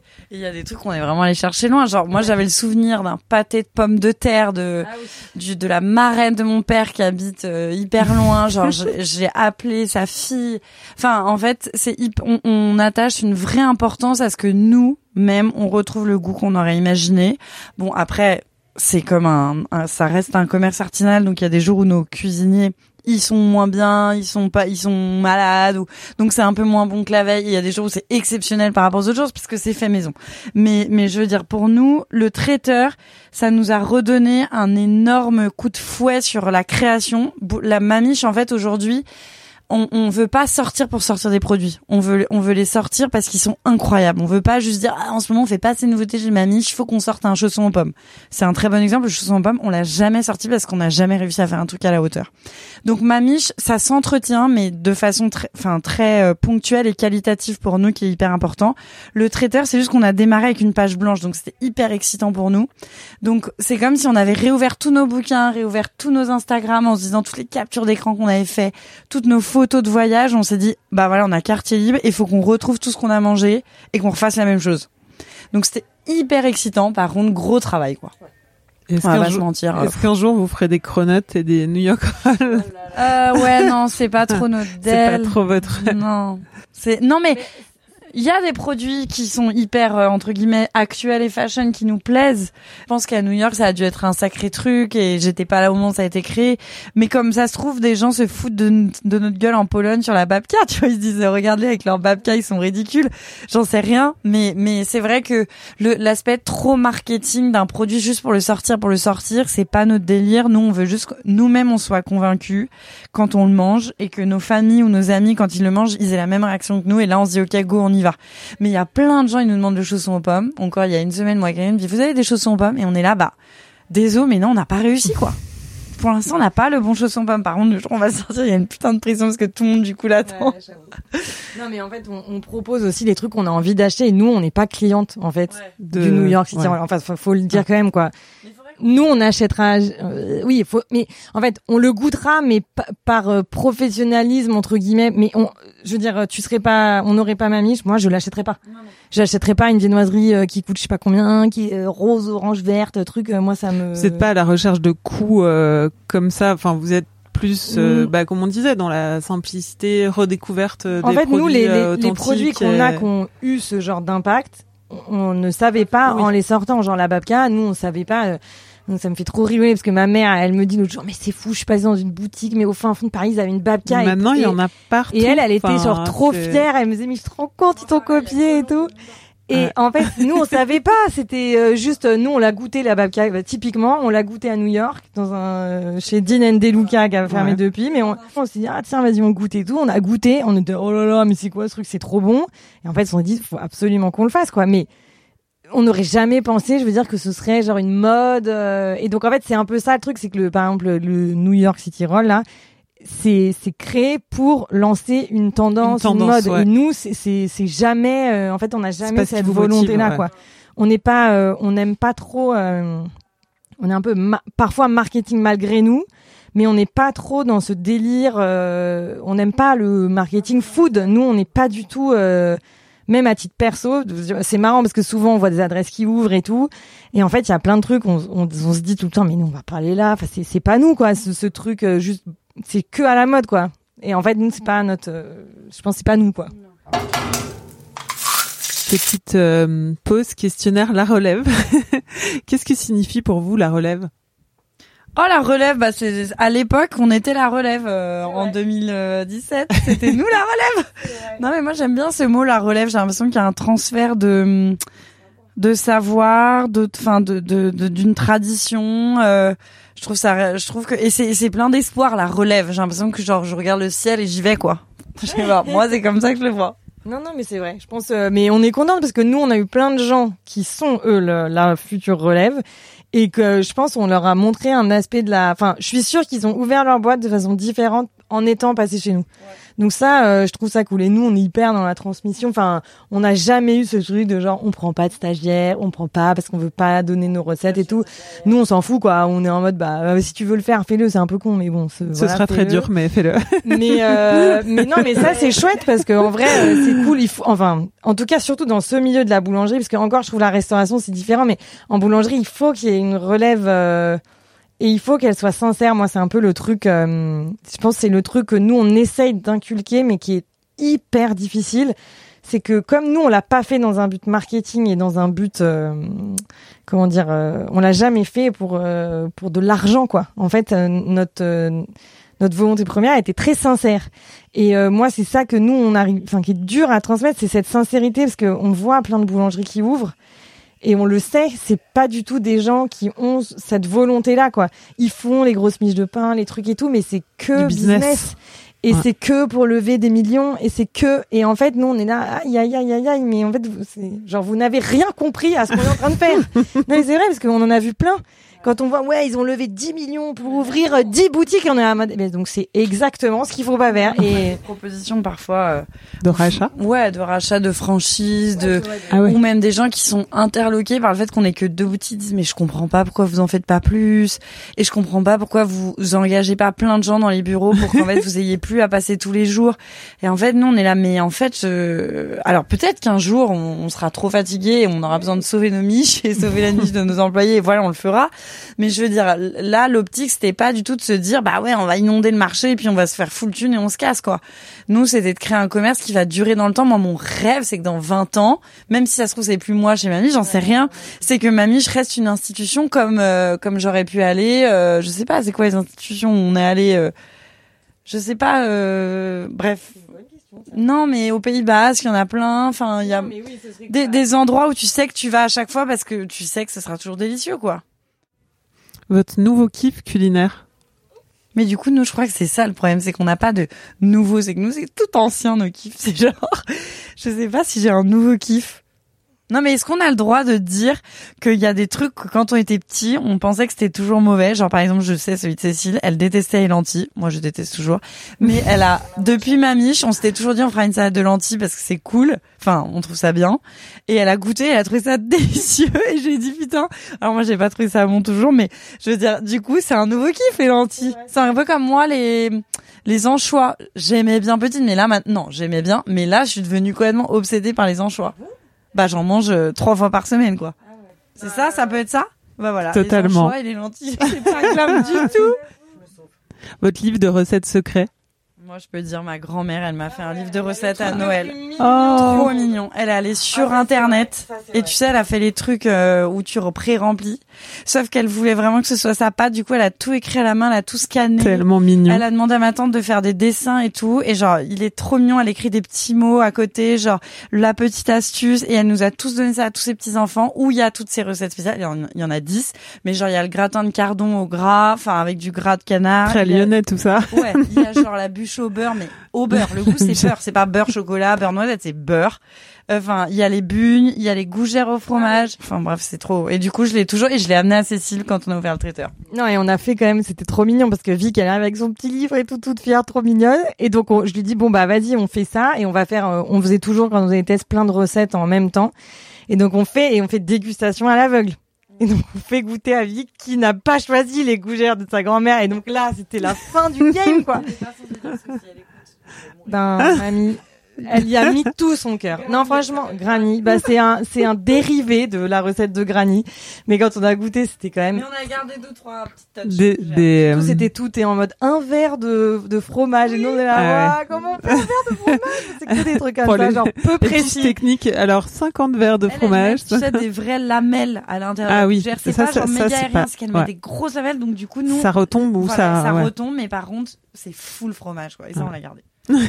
Fait un mix.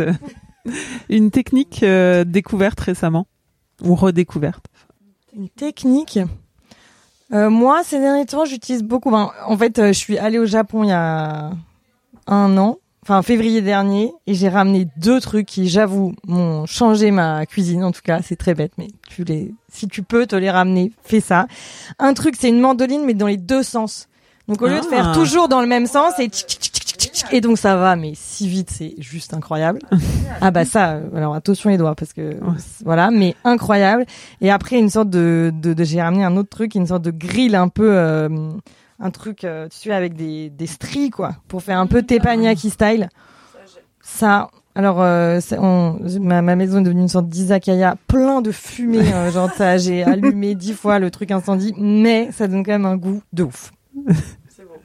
Euh, moi technique c'est difficile. C'est pas vraiment une rigoles quoi. Bah la friteuse. Ah ouais non je me suis acheté une friteuse j'ai craqué. Depuis que j'ai un enfant je me suis dit c'est pas possible le dimanche c'est frites quoi. Et donc, tu l'utilises beaucoup. Ben, je viens de Ouais. l'avoir, donc Ah je ouais. l'utilise tout récemment. Mais je veux dire, moi, ma maman, elle avait dans son plan de travail incrusté à l'intérieur dans l'inox Le une rêve. friteuse. et tous les dimanches et tous les mercredis, c'était poulet frites, purée frites, euh, pas purée frites, euh, fish and chips, jambon frites, burger frites. Enfin, c'était les frites quoi, et maison coupée à la main, machin. Et donc j'ai dit, je peux pas hum, passer à côté de cette tradition. Et j'ai aussi, mais c'est pas vraiment une technique, c'est que maintenant j'adore laisser au frais des pâtes ou du riz qui durcit la nuit. Tu sais, tu Mmh. fais cuire des pâtes Ouais. ou du riz et je les laisse vraiment durcir, tu sais, limite rassir et après tu les fais griller à la poêle. Genre Mmh, soit avec de la sauce ouais. soja, euh, les riz ou, le, ou le- même le, le- le- tu vois, le- les pâtes qu'on- qui grillent sur la poêle. Ça le fait pas quand elles sont fraîches, tu vois, enfin du jour. Voilà, donc ça c'est mon ma passion du moment. Le chef ou la chef euh, montant, montante à suivre. Bah nous, on a toujours dit le rigmarole parce qu'on a une passion ultime pour eux. On trouve que c'est exceptionnel ce qu'ils font. Ils s'écoutent vachement, donc c'est cool que les gens assument ça. Il rouvre au déjeuner. Voilà, Mm. on a vu, mais Ouais. bon, nous le déjeuner, c'est vrai que c'est compliqué Ouais. pour nous, donc on est dégoûtés. euh, mais par contre, je trouve que, en fait, à chaque fois que j'y vais, je me dis, c'est galère d'y aller pour réserver tout, je- mais je suis jamais déçue. Quoi. Et un nouveau compte in- Instagram que vous voulez nous faire découvrir? Moi, j'ai découvert la Green Cup là que je t'ai mis, je sais pas si t'as vu. Euh, Greek, Greek Cup.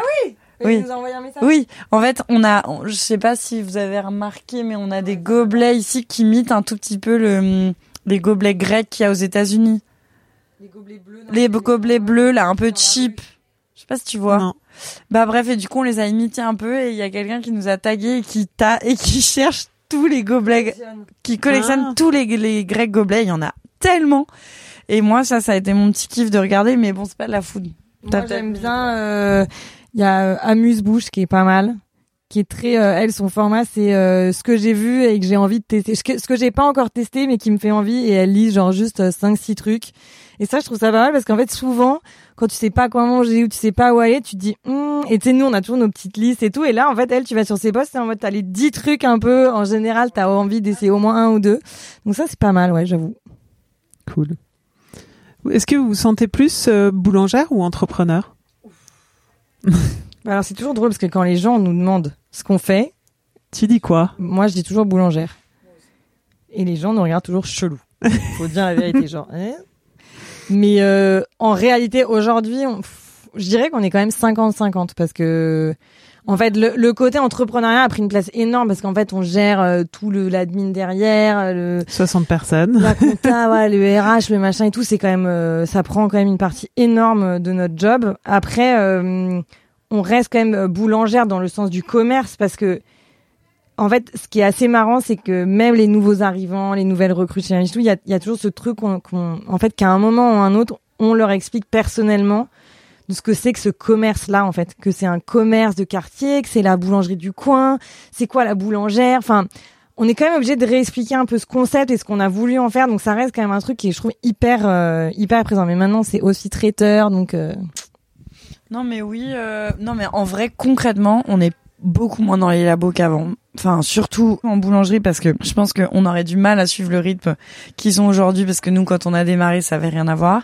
Mais on reste boulangère. Enfin, on essaie de rester au max dans notre tête boulangère pour pour une fois de plus pour comprendre que ce soit aussi bien les employés que les clients se mettre à leur place. Après, effectivement, il y a le côté business qu'il faut pas oublier. Mais en fait, c'est drôle parce qu'avec Cécile, on est obligé de se rappeler parfois de faire des réunions business tellement on est dans le dans l'opérationnel du juste la boulangerie, commander la farine, les fournisseurs, comment on fait pour avoir la meilleure qualité, comment on fait du coup ça ça a augmenté pour garder cette qualité là. Donc en fait, on est quand même on va pas se mentir 80% du terrain. Et nous parfois on se rappelle alors toutes les deux en disant meuf serait bien qu'on se voit pour parler des chiffres pour parler de comment on évolue de est-ce qu'on embauche quelqu'un ici est-ce que machin. En fait c'est c'est plutôt euh, un rappel qu'on se fait d'être entrepreneuse et dans dans l'âme et dans la de tous les jours, on reste quand même vachement sur le terrain, quoi. Et quel est votre quotidien aujourd'hui? Comment vous vous répartissez les rôles? Non, mais on passe tous les jours dans les dans toutes les boutiques à peu près goûter ou faire même ne serait-ce qu'un quart d'heure de vente pour se rendre compte de toujours les, les, les, retours clients, même nos employés, voir ce qu'ils vivent aussi au quotidien. Et ensuite, au niveau de la répartition, on est un peu kiff kiff en fait on essaie d'être toutes les uns toutes les deux et puis je pense que le fait d'avoir eu deux grossesses enfin chacune une grossesse on a dû aussi apprendre le rôle de chacune ce qui n'était pas du tout le cas avant d'avoir des enfants on était plutôt on avait chacun nos domaines. Maintenant on essaye euh, même si on a chacune nos spécificités mais on essaie de tout faire un peu ensemble. Moi je prends beaucoup les photos parce que j'ai toujours adoré ça et Cess elle, elle est vachement plus sur les matières premières sur avec les fournisseurs et tout ça. Mais c'est important pour nous de pareil de se rendre compte chacune de notre euh, de notre taf quoi. Et on a encore une adresse commune, une adresse mail commune pour euh, pour nous deux. Ce qui est ridicule après 7 ans, on devrait chacune avoir. On dit, on dit, t'as lu le mail de machin, t'es sûr que tu l'as parce que nous, moi je l'ai ouvert et j'ai peur qu'elle passe à côté. Mais c'est ridicule, mais en fait c'est important en fait. Mm. On voit tout, tout, tout. On est très transparente quoi. En fait, on, sait créer les deux fameuses adresses mail, mais on n'arrive toujours pas à, s'en servir. Ouais. Et en fait, euh, oui, je pense que depuis le début, ça a été fait un peu comme ça. Vic, elle est plus sur la com et tout, et effectivement, euh, moi, je vais plus être en backstage sur d'autres trucs parce que, en fait, on sait faire, mais juste, on prend trois plombes et on est. Est-ce que, hum, par exemple, euh, Victoria, tu t'occupes plus de la production et toi de la vente ou pas du tout Non, ça pour le coup, on sait, c'est plus par. Enfin, Victoria, elle est quand même beaucoup plus au fait sur tout ce qui est pain et viennoiserie, et moi quand même plus sur tout ce qui est pâtisserie, sandwich. Donc en fait, c'est plus ça, mais après que de produits Bah parce qu'en fait. Euh, moi, j'ai fait des stages en boulangerie, donc je sais faire du pain, mais je maîtrise quand même un peu moins, et l'inverse aussi sur la pâtisserie. Donc, en fait, euh, on se répartit plus comme ça. Et vous boulangez encore? On l'a fait beaucoup pour les tests là. Enfin, on s'est remis en fait à faire euh, du des essais de pain, des plein de choses pour le traiteur. Mais c'est vrai que maintenant, ma miche, à part quand il y a des nouveautés où ça peut nous arriver de descendre et d'en parler, et du coup de d'explorer des nouvelles, euh, des nouveaux produits. Mais je veux dire non, on va être honnête. Euh, enfin, ça, m'est, enfin ça nous est arrivé par exemple beaucoup pendant le Covid. Moi, j'ai vachement remplacé des gens dans le fournil, mais je veux dire plus jamais. Je viens à une heure du matin. maintenant, on a des gens pour, enfin qui qui sont là pour nous quoi. C'est plus que nous, on a des techniques qui sont entre pros et euh, à la maison. En fait, ce qui est marrant, c'est que souvent quand on fait des tests ou quand on, en fait, on travaille avec, parfois on sait que les équipes, ça les fait marrer de, de faire des tests avec nous. Donc on leur dit, bah vas-y, t'es en charge de ce test-là, on va le faire ensemble et tout. en fait, ce qui est marrant, c'est quand on leur demande, souvent ils, ils, ils tablent sur un truc qui est toujours hyper pro et tout. Donc on a, attends. Et donc on descend avec eux dans les trucs et ils nous regardent faire et ils sont là genre wow mais non mais, si mais si si tu vas voir. Et en fait après le résultat ils sont là ah ouais mais j'aurais jamais cru et on est en mode mais oui mais en fait faut ce truc un peu maison quoi. Bah c'est pas maison mais il faut ce biais quand même parfois de, de du côté en fait moi je l'ai fait chez moi et ça a rien à voir avec le fait de le faire dans un gros labo et souvent après ils sont ils sont hyper contents du résultat mais ils, ils y croyaient pas du tout. Ouais, c'est un mélange euh, finalement entre les deux, entre euh, vous, euh, votre résultat, vision un peu produit hyper maison artisanal et le côté pro mélangé. Quoi. Bah souvent, par exemple là au traiteur, on a eu plein de fois des trucs où en fait on, on, dit aux gens bah donc on leur on a une fiche recette qu'on a fait nous, on leur donne et tout et, et tout n'est pas décrit à la lettre et donc ils font hyper carré. Et donc quand on arrive on est en mode oh là là mais attends mais c'est hyper régulier c'est tout parfait pourquoi? et tout. Et donc ils nous disent bah j'ai pris un porte-pièce pour faire nickel ah non non non mais surtout pas tu prends pas un porte-pièce tu le fais comme ça on s'en fout enfin et et pour eux au premier abord c'est bah c'est pas comme ça qu'on fait quoi. Mais bon, nous c'est comme ça qu'on fait. Est-ce que vous vous sentez à votre place aujourd'hui? Wow. Non, mais si quand même. Enfin, en fait, ce qui est non, c'est pas, c'est pas ça. dur, euh, C'est que euh, je me verrais pas dans une autre place en fait. C'est que euh, je vois pas en fait euh, où d'autres je serais, je serais bonne à faire euh, ce qu'on est en train de faire. Donc c'est- le traiteur, ça a vachement déstabilisé le. Déjà, on était deux pour deux boutiques, ce qui avait quand même tendance à être facile à gérer parce que une en prend une, l'autre en prend l'autre. Enfin, quand il y a besoin, on- c'est facile de splitter. Donc trois boutiques d'un coup, c'est quand même autre chose. Et on a appris un peu des nouveaux métiers. C'est une façon de consommer des gens qui est hyper différente. Donc ça, ça a quand même pas mal chamboulé le. Et euh, ça nous a mis des doutes quand même à un moment. On s'est dit genre, euh, est-ce qu'on a bien fait de se lancer dans un peu un nouveau métier et d'essayer de rajouter ce, cette corde à notre arc? Mais euh, en fait, finalement, oui. Enfin, je veux dire, euh, c'est bien, mais ça nous a, je pense, ça nous a mis un doute qu'on avait plus depuis un petit moment quand même. C'est ça que je, je trouve bien. Enfin, quand on dit on est à notre place, moi j'ai le sentiment quand on me dit t'es à ta place, c'est quelqu'un qui a confiance en soi, qui a sa place, quoi. Je pense qu'on est à notre place, qu'on se verrait pas faire autre chose, mais là, le fait d'avoir fait le traiteur, c'est bien parce que j'ai toujours le sentiment qu'on est comme au démarrage, on reste quand même un peu naïf. Par exemple, le traiteur, c'est un très bon exemple. On pensait pas avoir tout ce genre de, de, de, d'obstacles et tout ça. Et puis, on n'a pas 100% confiance en nous. Euh, Il y a plein de fois avec Cécile, on se regarde, on dit mais t'es sûr? Mais c'est trop cher? Ou mais mais non mais euh, comment on va faire? Mais non mais les gens ils vont penser ça. Enfin on est hyper à l'écoute de ce qui se passe et on n'a pas. Enfin moi perso je vais je, je serais pas à l'aise de regarder quelqu'un en disant ouais je, je maîtrise tout et je m'en fous. Enfin on est à notre place mais on est encore très fraîche, très neuve en fait, très naïve euh, de tout ce qui peut nous arriver. Oui, et puis euh, souvent, dès qu'on est invité dans un truc, dès que quelqu'un nous appelle pour une collab et tout, nous parfois on est là, on est là quoi Mais te rends compte, ils nous ont appelé nous, mais c'est ouf. Hein, je me souviens, euh, et ça reste encore maintenant. On est toujours euh, hyper euh, sur le cul, disant, mais tu te rends compte, euh, genre les gens d'avant, c'est machin, mais pour moi c'est genre mon idole. Enfin, et ça c'est quand même, on reste quand même. je pense qu'on se rend pas compte aussi. Parfois les gens ils disent ouais, mais vous avez fait ci ça, mais comment dire Nous on n'a pas du tout de recul. Enfin, là, on en a, parce que quand on en parle comme ça, ça nous aide à le prendre, mais je veux dire, en fait, on a quand même beaucoup, ça fait combien de temps? 2007, hop, hop, ça va faire six ans qu'on a quand même la tête dans le guidon, mais bien dedans, quoi. Et donc, en fait, euh, non, mais je veux dire, tu vois, parfois, il y a des gens qui me disent, ouais, mais vous avez fait ci, ça, et on est en mode, mais en fait, On- on- quand ça s'est passé, Ouais. nous, on était juste en train de se lever à 4 heures du mat, euh, Ouais. souvent le succès, on l'a jamais, enfin, on l'a jamais Apprécié. profité. Ouais. On se dit souvent, mais viens un jour, on se fait kiffer, genre, on a quand même fait tout ça et. On a fait des mini, des mini kiffs, on s'est regardé toutes les deux droits en disant, on peut être fiers de nous, on y arrivait, mais c'est rare. Mais jamais on s'est dit, euh, genre, c'est ouf, regarde, regarde ces gens, non, non, non, enfin, c'est rare. et nous, on est très exigeantes aussi. Ouais. Donc, euh, Et quand t'es entrepreneur, tu regardes toujours euh, demain aussi. Moi, je Bah, trouve qu'il y a un truc, ouais. tu regardes pas dans le passé. euh, le succès, il est de, un peu dans le passé, et t'es plutôt à penser à, bah, il faut que ça marche encore. bah, et bien sûr. Il faut que ça continue. Bah, euh, et en fait, typiquement, euh, euh, tu penses à ton projet d'après, mais Bah pas. ouais. à Bah, toi, ce qui c'est s'est- ça, ouais. en fait. En et fait, pas si ce je trouve ça passé dur. derrière et t'es t'es t'es dans demain quoi. En fait, t'as l'impression que pour être légitime en tant qu'entrepreneur, il faut que ça dure encore, Mm. toujours. Mm. Mais du coup, il y a, tu sais pas quand le mot de fin va arriver. Enfin, si un jour tu vas te dire, Mm. c'est bon. Je sais pas si toi ça te fait ça. Bah, bah si, c'est complètement. Ouais. Ouais, tu te dis, est-ce que du coup, faut toujours que je me renouvelle, faut toujours que je trouve une nouvelle idée, faut non, mais peut-être qu'un jour on se dira, bon là, je pense ça y est. Peut-être. Notre entourage, il nous aide pas mal à ce constat parfois. C'est-à-dire, genre, vas-y, euh, redescends deux secondes, on se calme, on regarde un peu ce qu'on a déjà fait. Mais c'est vrai que nous, on est tout le temps en train de se dire, mais non, mais tu comprends pas, là, c'est pas assez bien. Et là, et nous, on est très, très exigeantes. Donc, euh, donc, on a tout le temps envie que ça soit mieux, quoi. Bah, non, mais on est, non, parce qu'on est, en fait, faut pas dire chiante, parce que ça, c'est juste typiquement genre la meuf chiante. Non, on n'est pas chiante, on est exigeante. On serait un mec, jamais on dirait on est chiant. On est juste, on est exigeante, on veut que ça soit comme ça soit, quoi. En fait, et donc c'est ça. Je vois très bien de quoi vous voulez parler. Les réseaux sociaux euh, ont aussi euh, soutenu le succès, euh, le succès de Mamiche. Euh, C'est important dans votre business? Ouais, on en a parlé récemment, je sais plus à qui, mais en fait, euh, alors nous, c'était pas du tout une volonté. Déjà, à l'époque, c'était pas non plus euh, Instagram, c'était nouveau. Hein, enfin, c'était pas un outil encore hyper euh, hyper connu.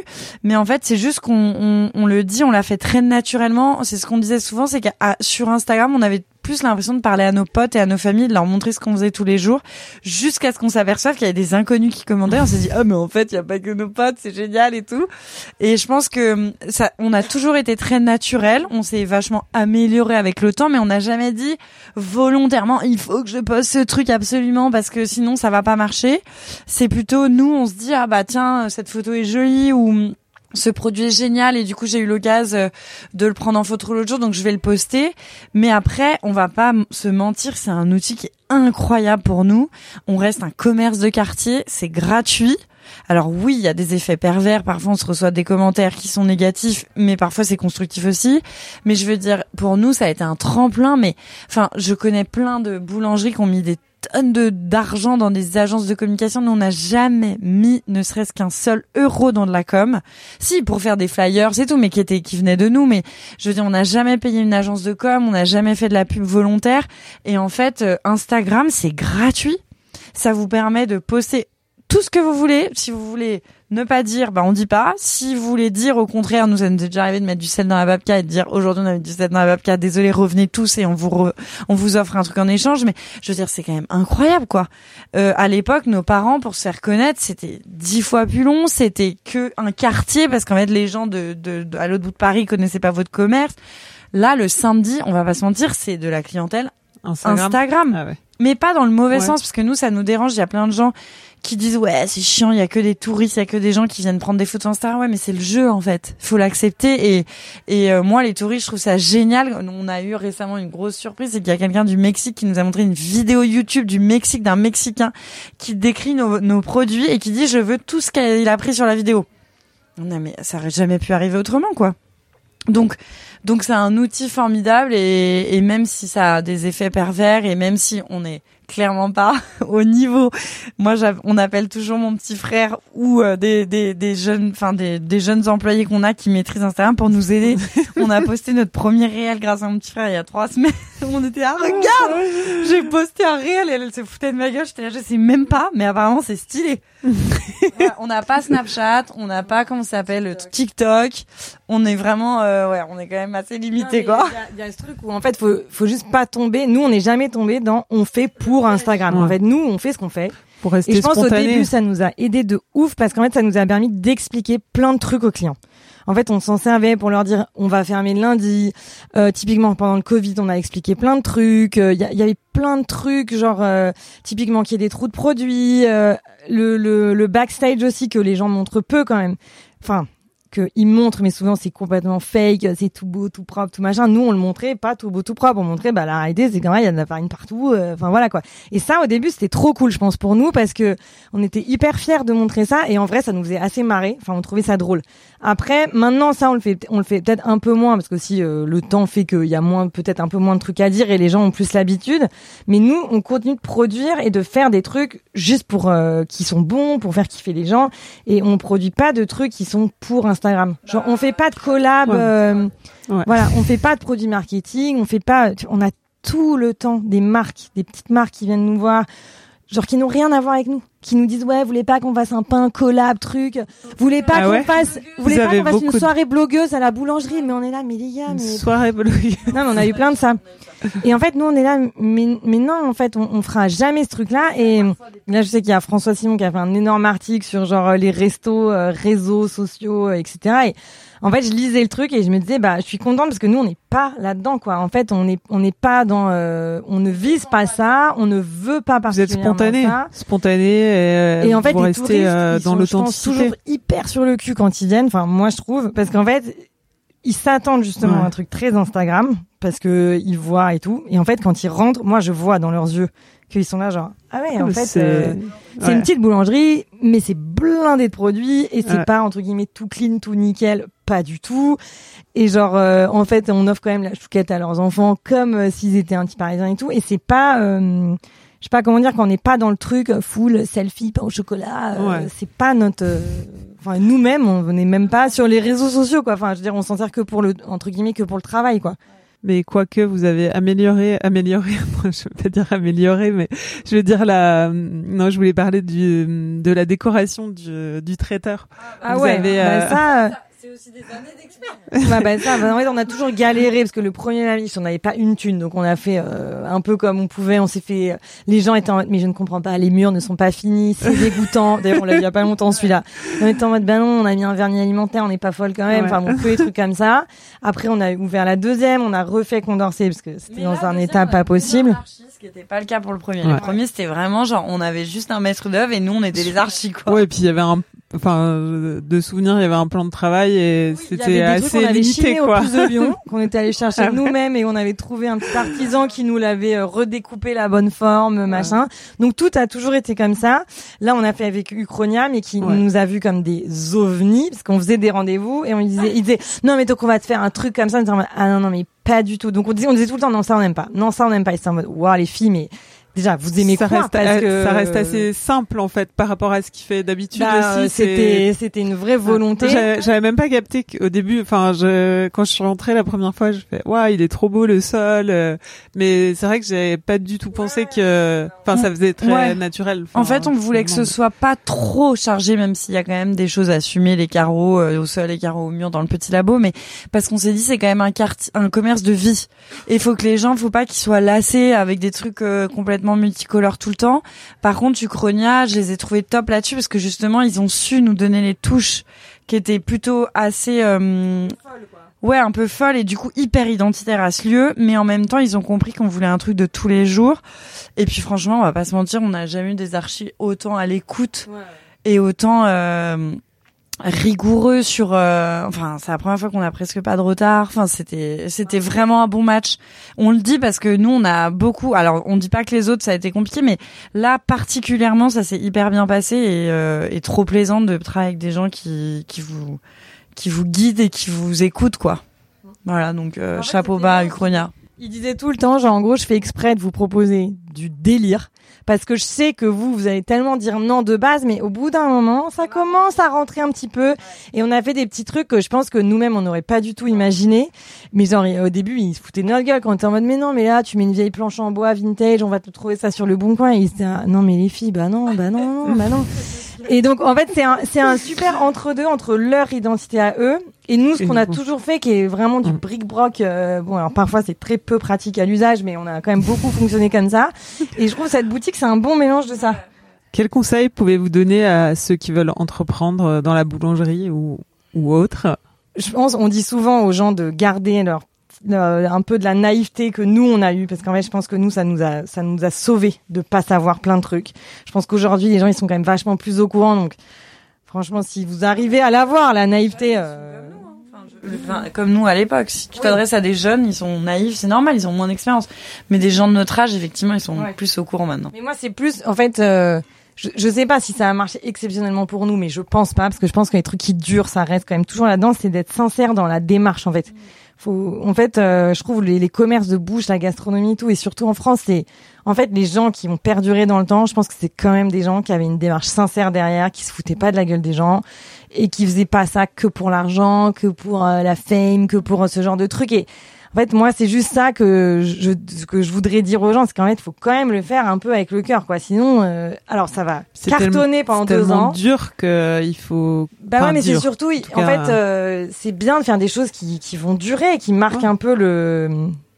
Enfin, en fait, c'est bien en même temps d'ouvrir une boîte, de gagner 10 millions, de vendre et de faire autre chose, sûrement. Mais je trouve que dans la non, mais dans la foot, c'est juste que en fait, euh, c'est dommage, quoi.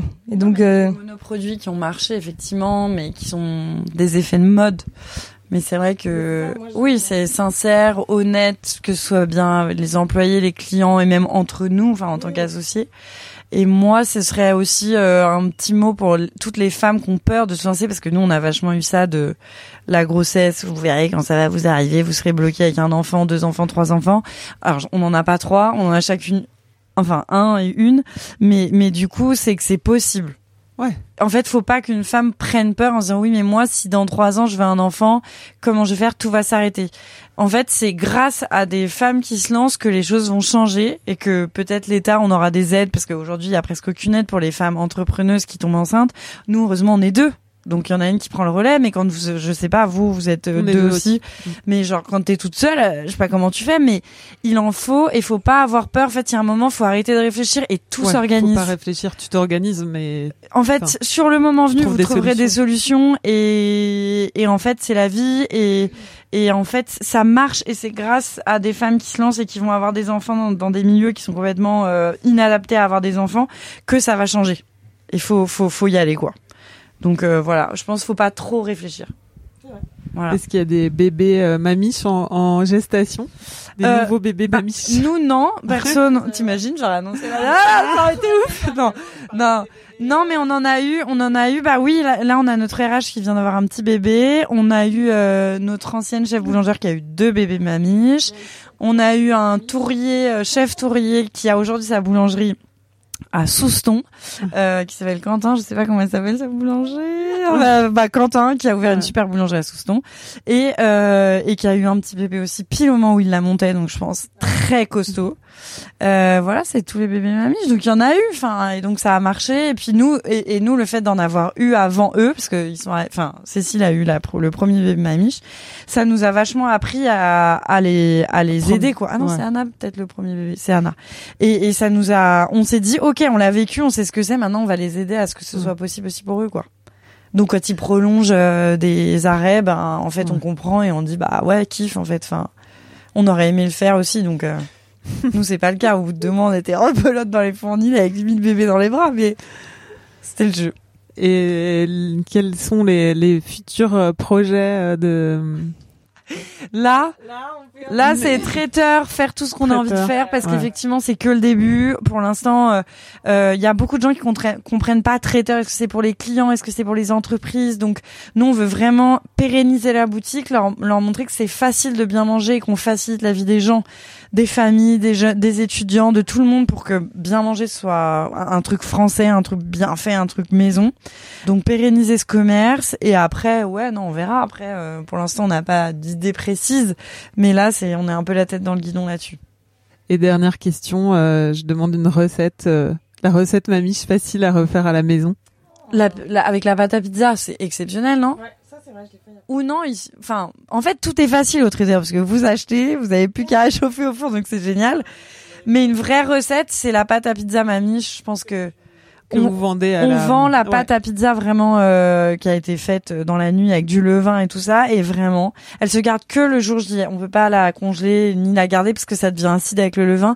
Mais toutes les personnes qui l'ont goûté, tous nos potes et même moi, j'en ai fait la semaine dernière première pizza à mon fiston, genre je lui ai fait et ça fait vraiment la grosse Alors, tétale. tétale. Et main alors, il y a beaucoup de gens qui mettent de la farine, mais en fait, il s'avère que l'huile d'olive, c'est beaucoup plus facile. Vous mettez full huile d'olive sur une planche en bois. Vous l'étalez. Vous la laissez reposer un tout petit peu, genre 5-10 minutes, parce que elle va se redétendre. Et là, vous pouvez la rétaler encore plus. Du coup, ça fait un peu une pâte plus fine. Et puis là, bah, sauce tomate euh, maison ou euh, ou même euh, pour ceux qui veulent aller vite, euh, je sais pas un concentré de tomate, je sais pas.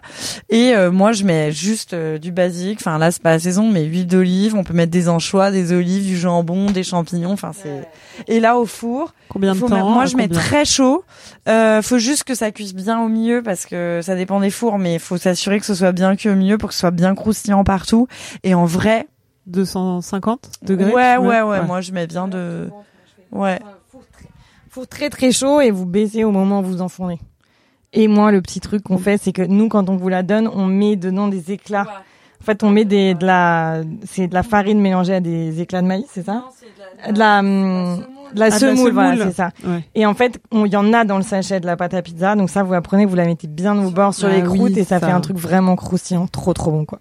Et combien de temps au four? Pff, ça dépend des fours, 10, 15. Ouais, ouais, ouais. Ouais, Et faut moi, j'aime très cuite, moi, donc euh, ouais. oui, nous, on est team euh, brûlé. Enfin, très très cuit, quoi. Merci, merci. Merci Betty. beaucoup. Vous venez d'écouter l'interview des deux food entrepreneuses Victoria Fantin et Cécile Kate de Mamiche. Pour goûter ce qu'elles ont dans leur poêle et dans leur four, rendez-vous dans leur boulangerie parisienne située rue Condorcet et rue du Château d'Eau ou dans leur tout nouveau Mamiche traiteur rue Bouchardon près du marché Saint-Martin. Vous pouvez retrouver toutes les infos dans la description de l'épisode et évidemment les suivre sur Instagram sur leur compte Boulangerie Mamiche et Traiteur Mamiche. Vous pouvez réécouter les précédents épisodes sur votre appli préférée ou sur le site agence-larelève.com et suivre à poil podcast et agence underscore la relève sur les réseaux sociaux. Cet épisode a été monté par Garance Munoz, musique par Santiago Walsh. On se retrouve le mois prochain pour un nouvel épisode d'Apoil. you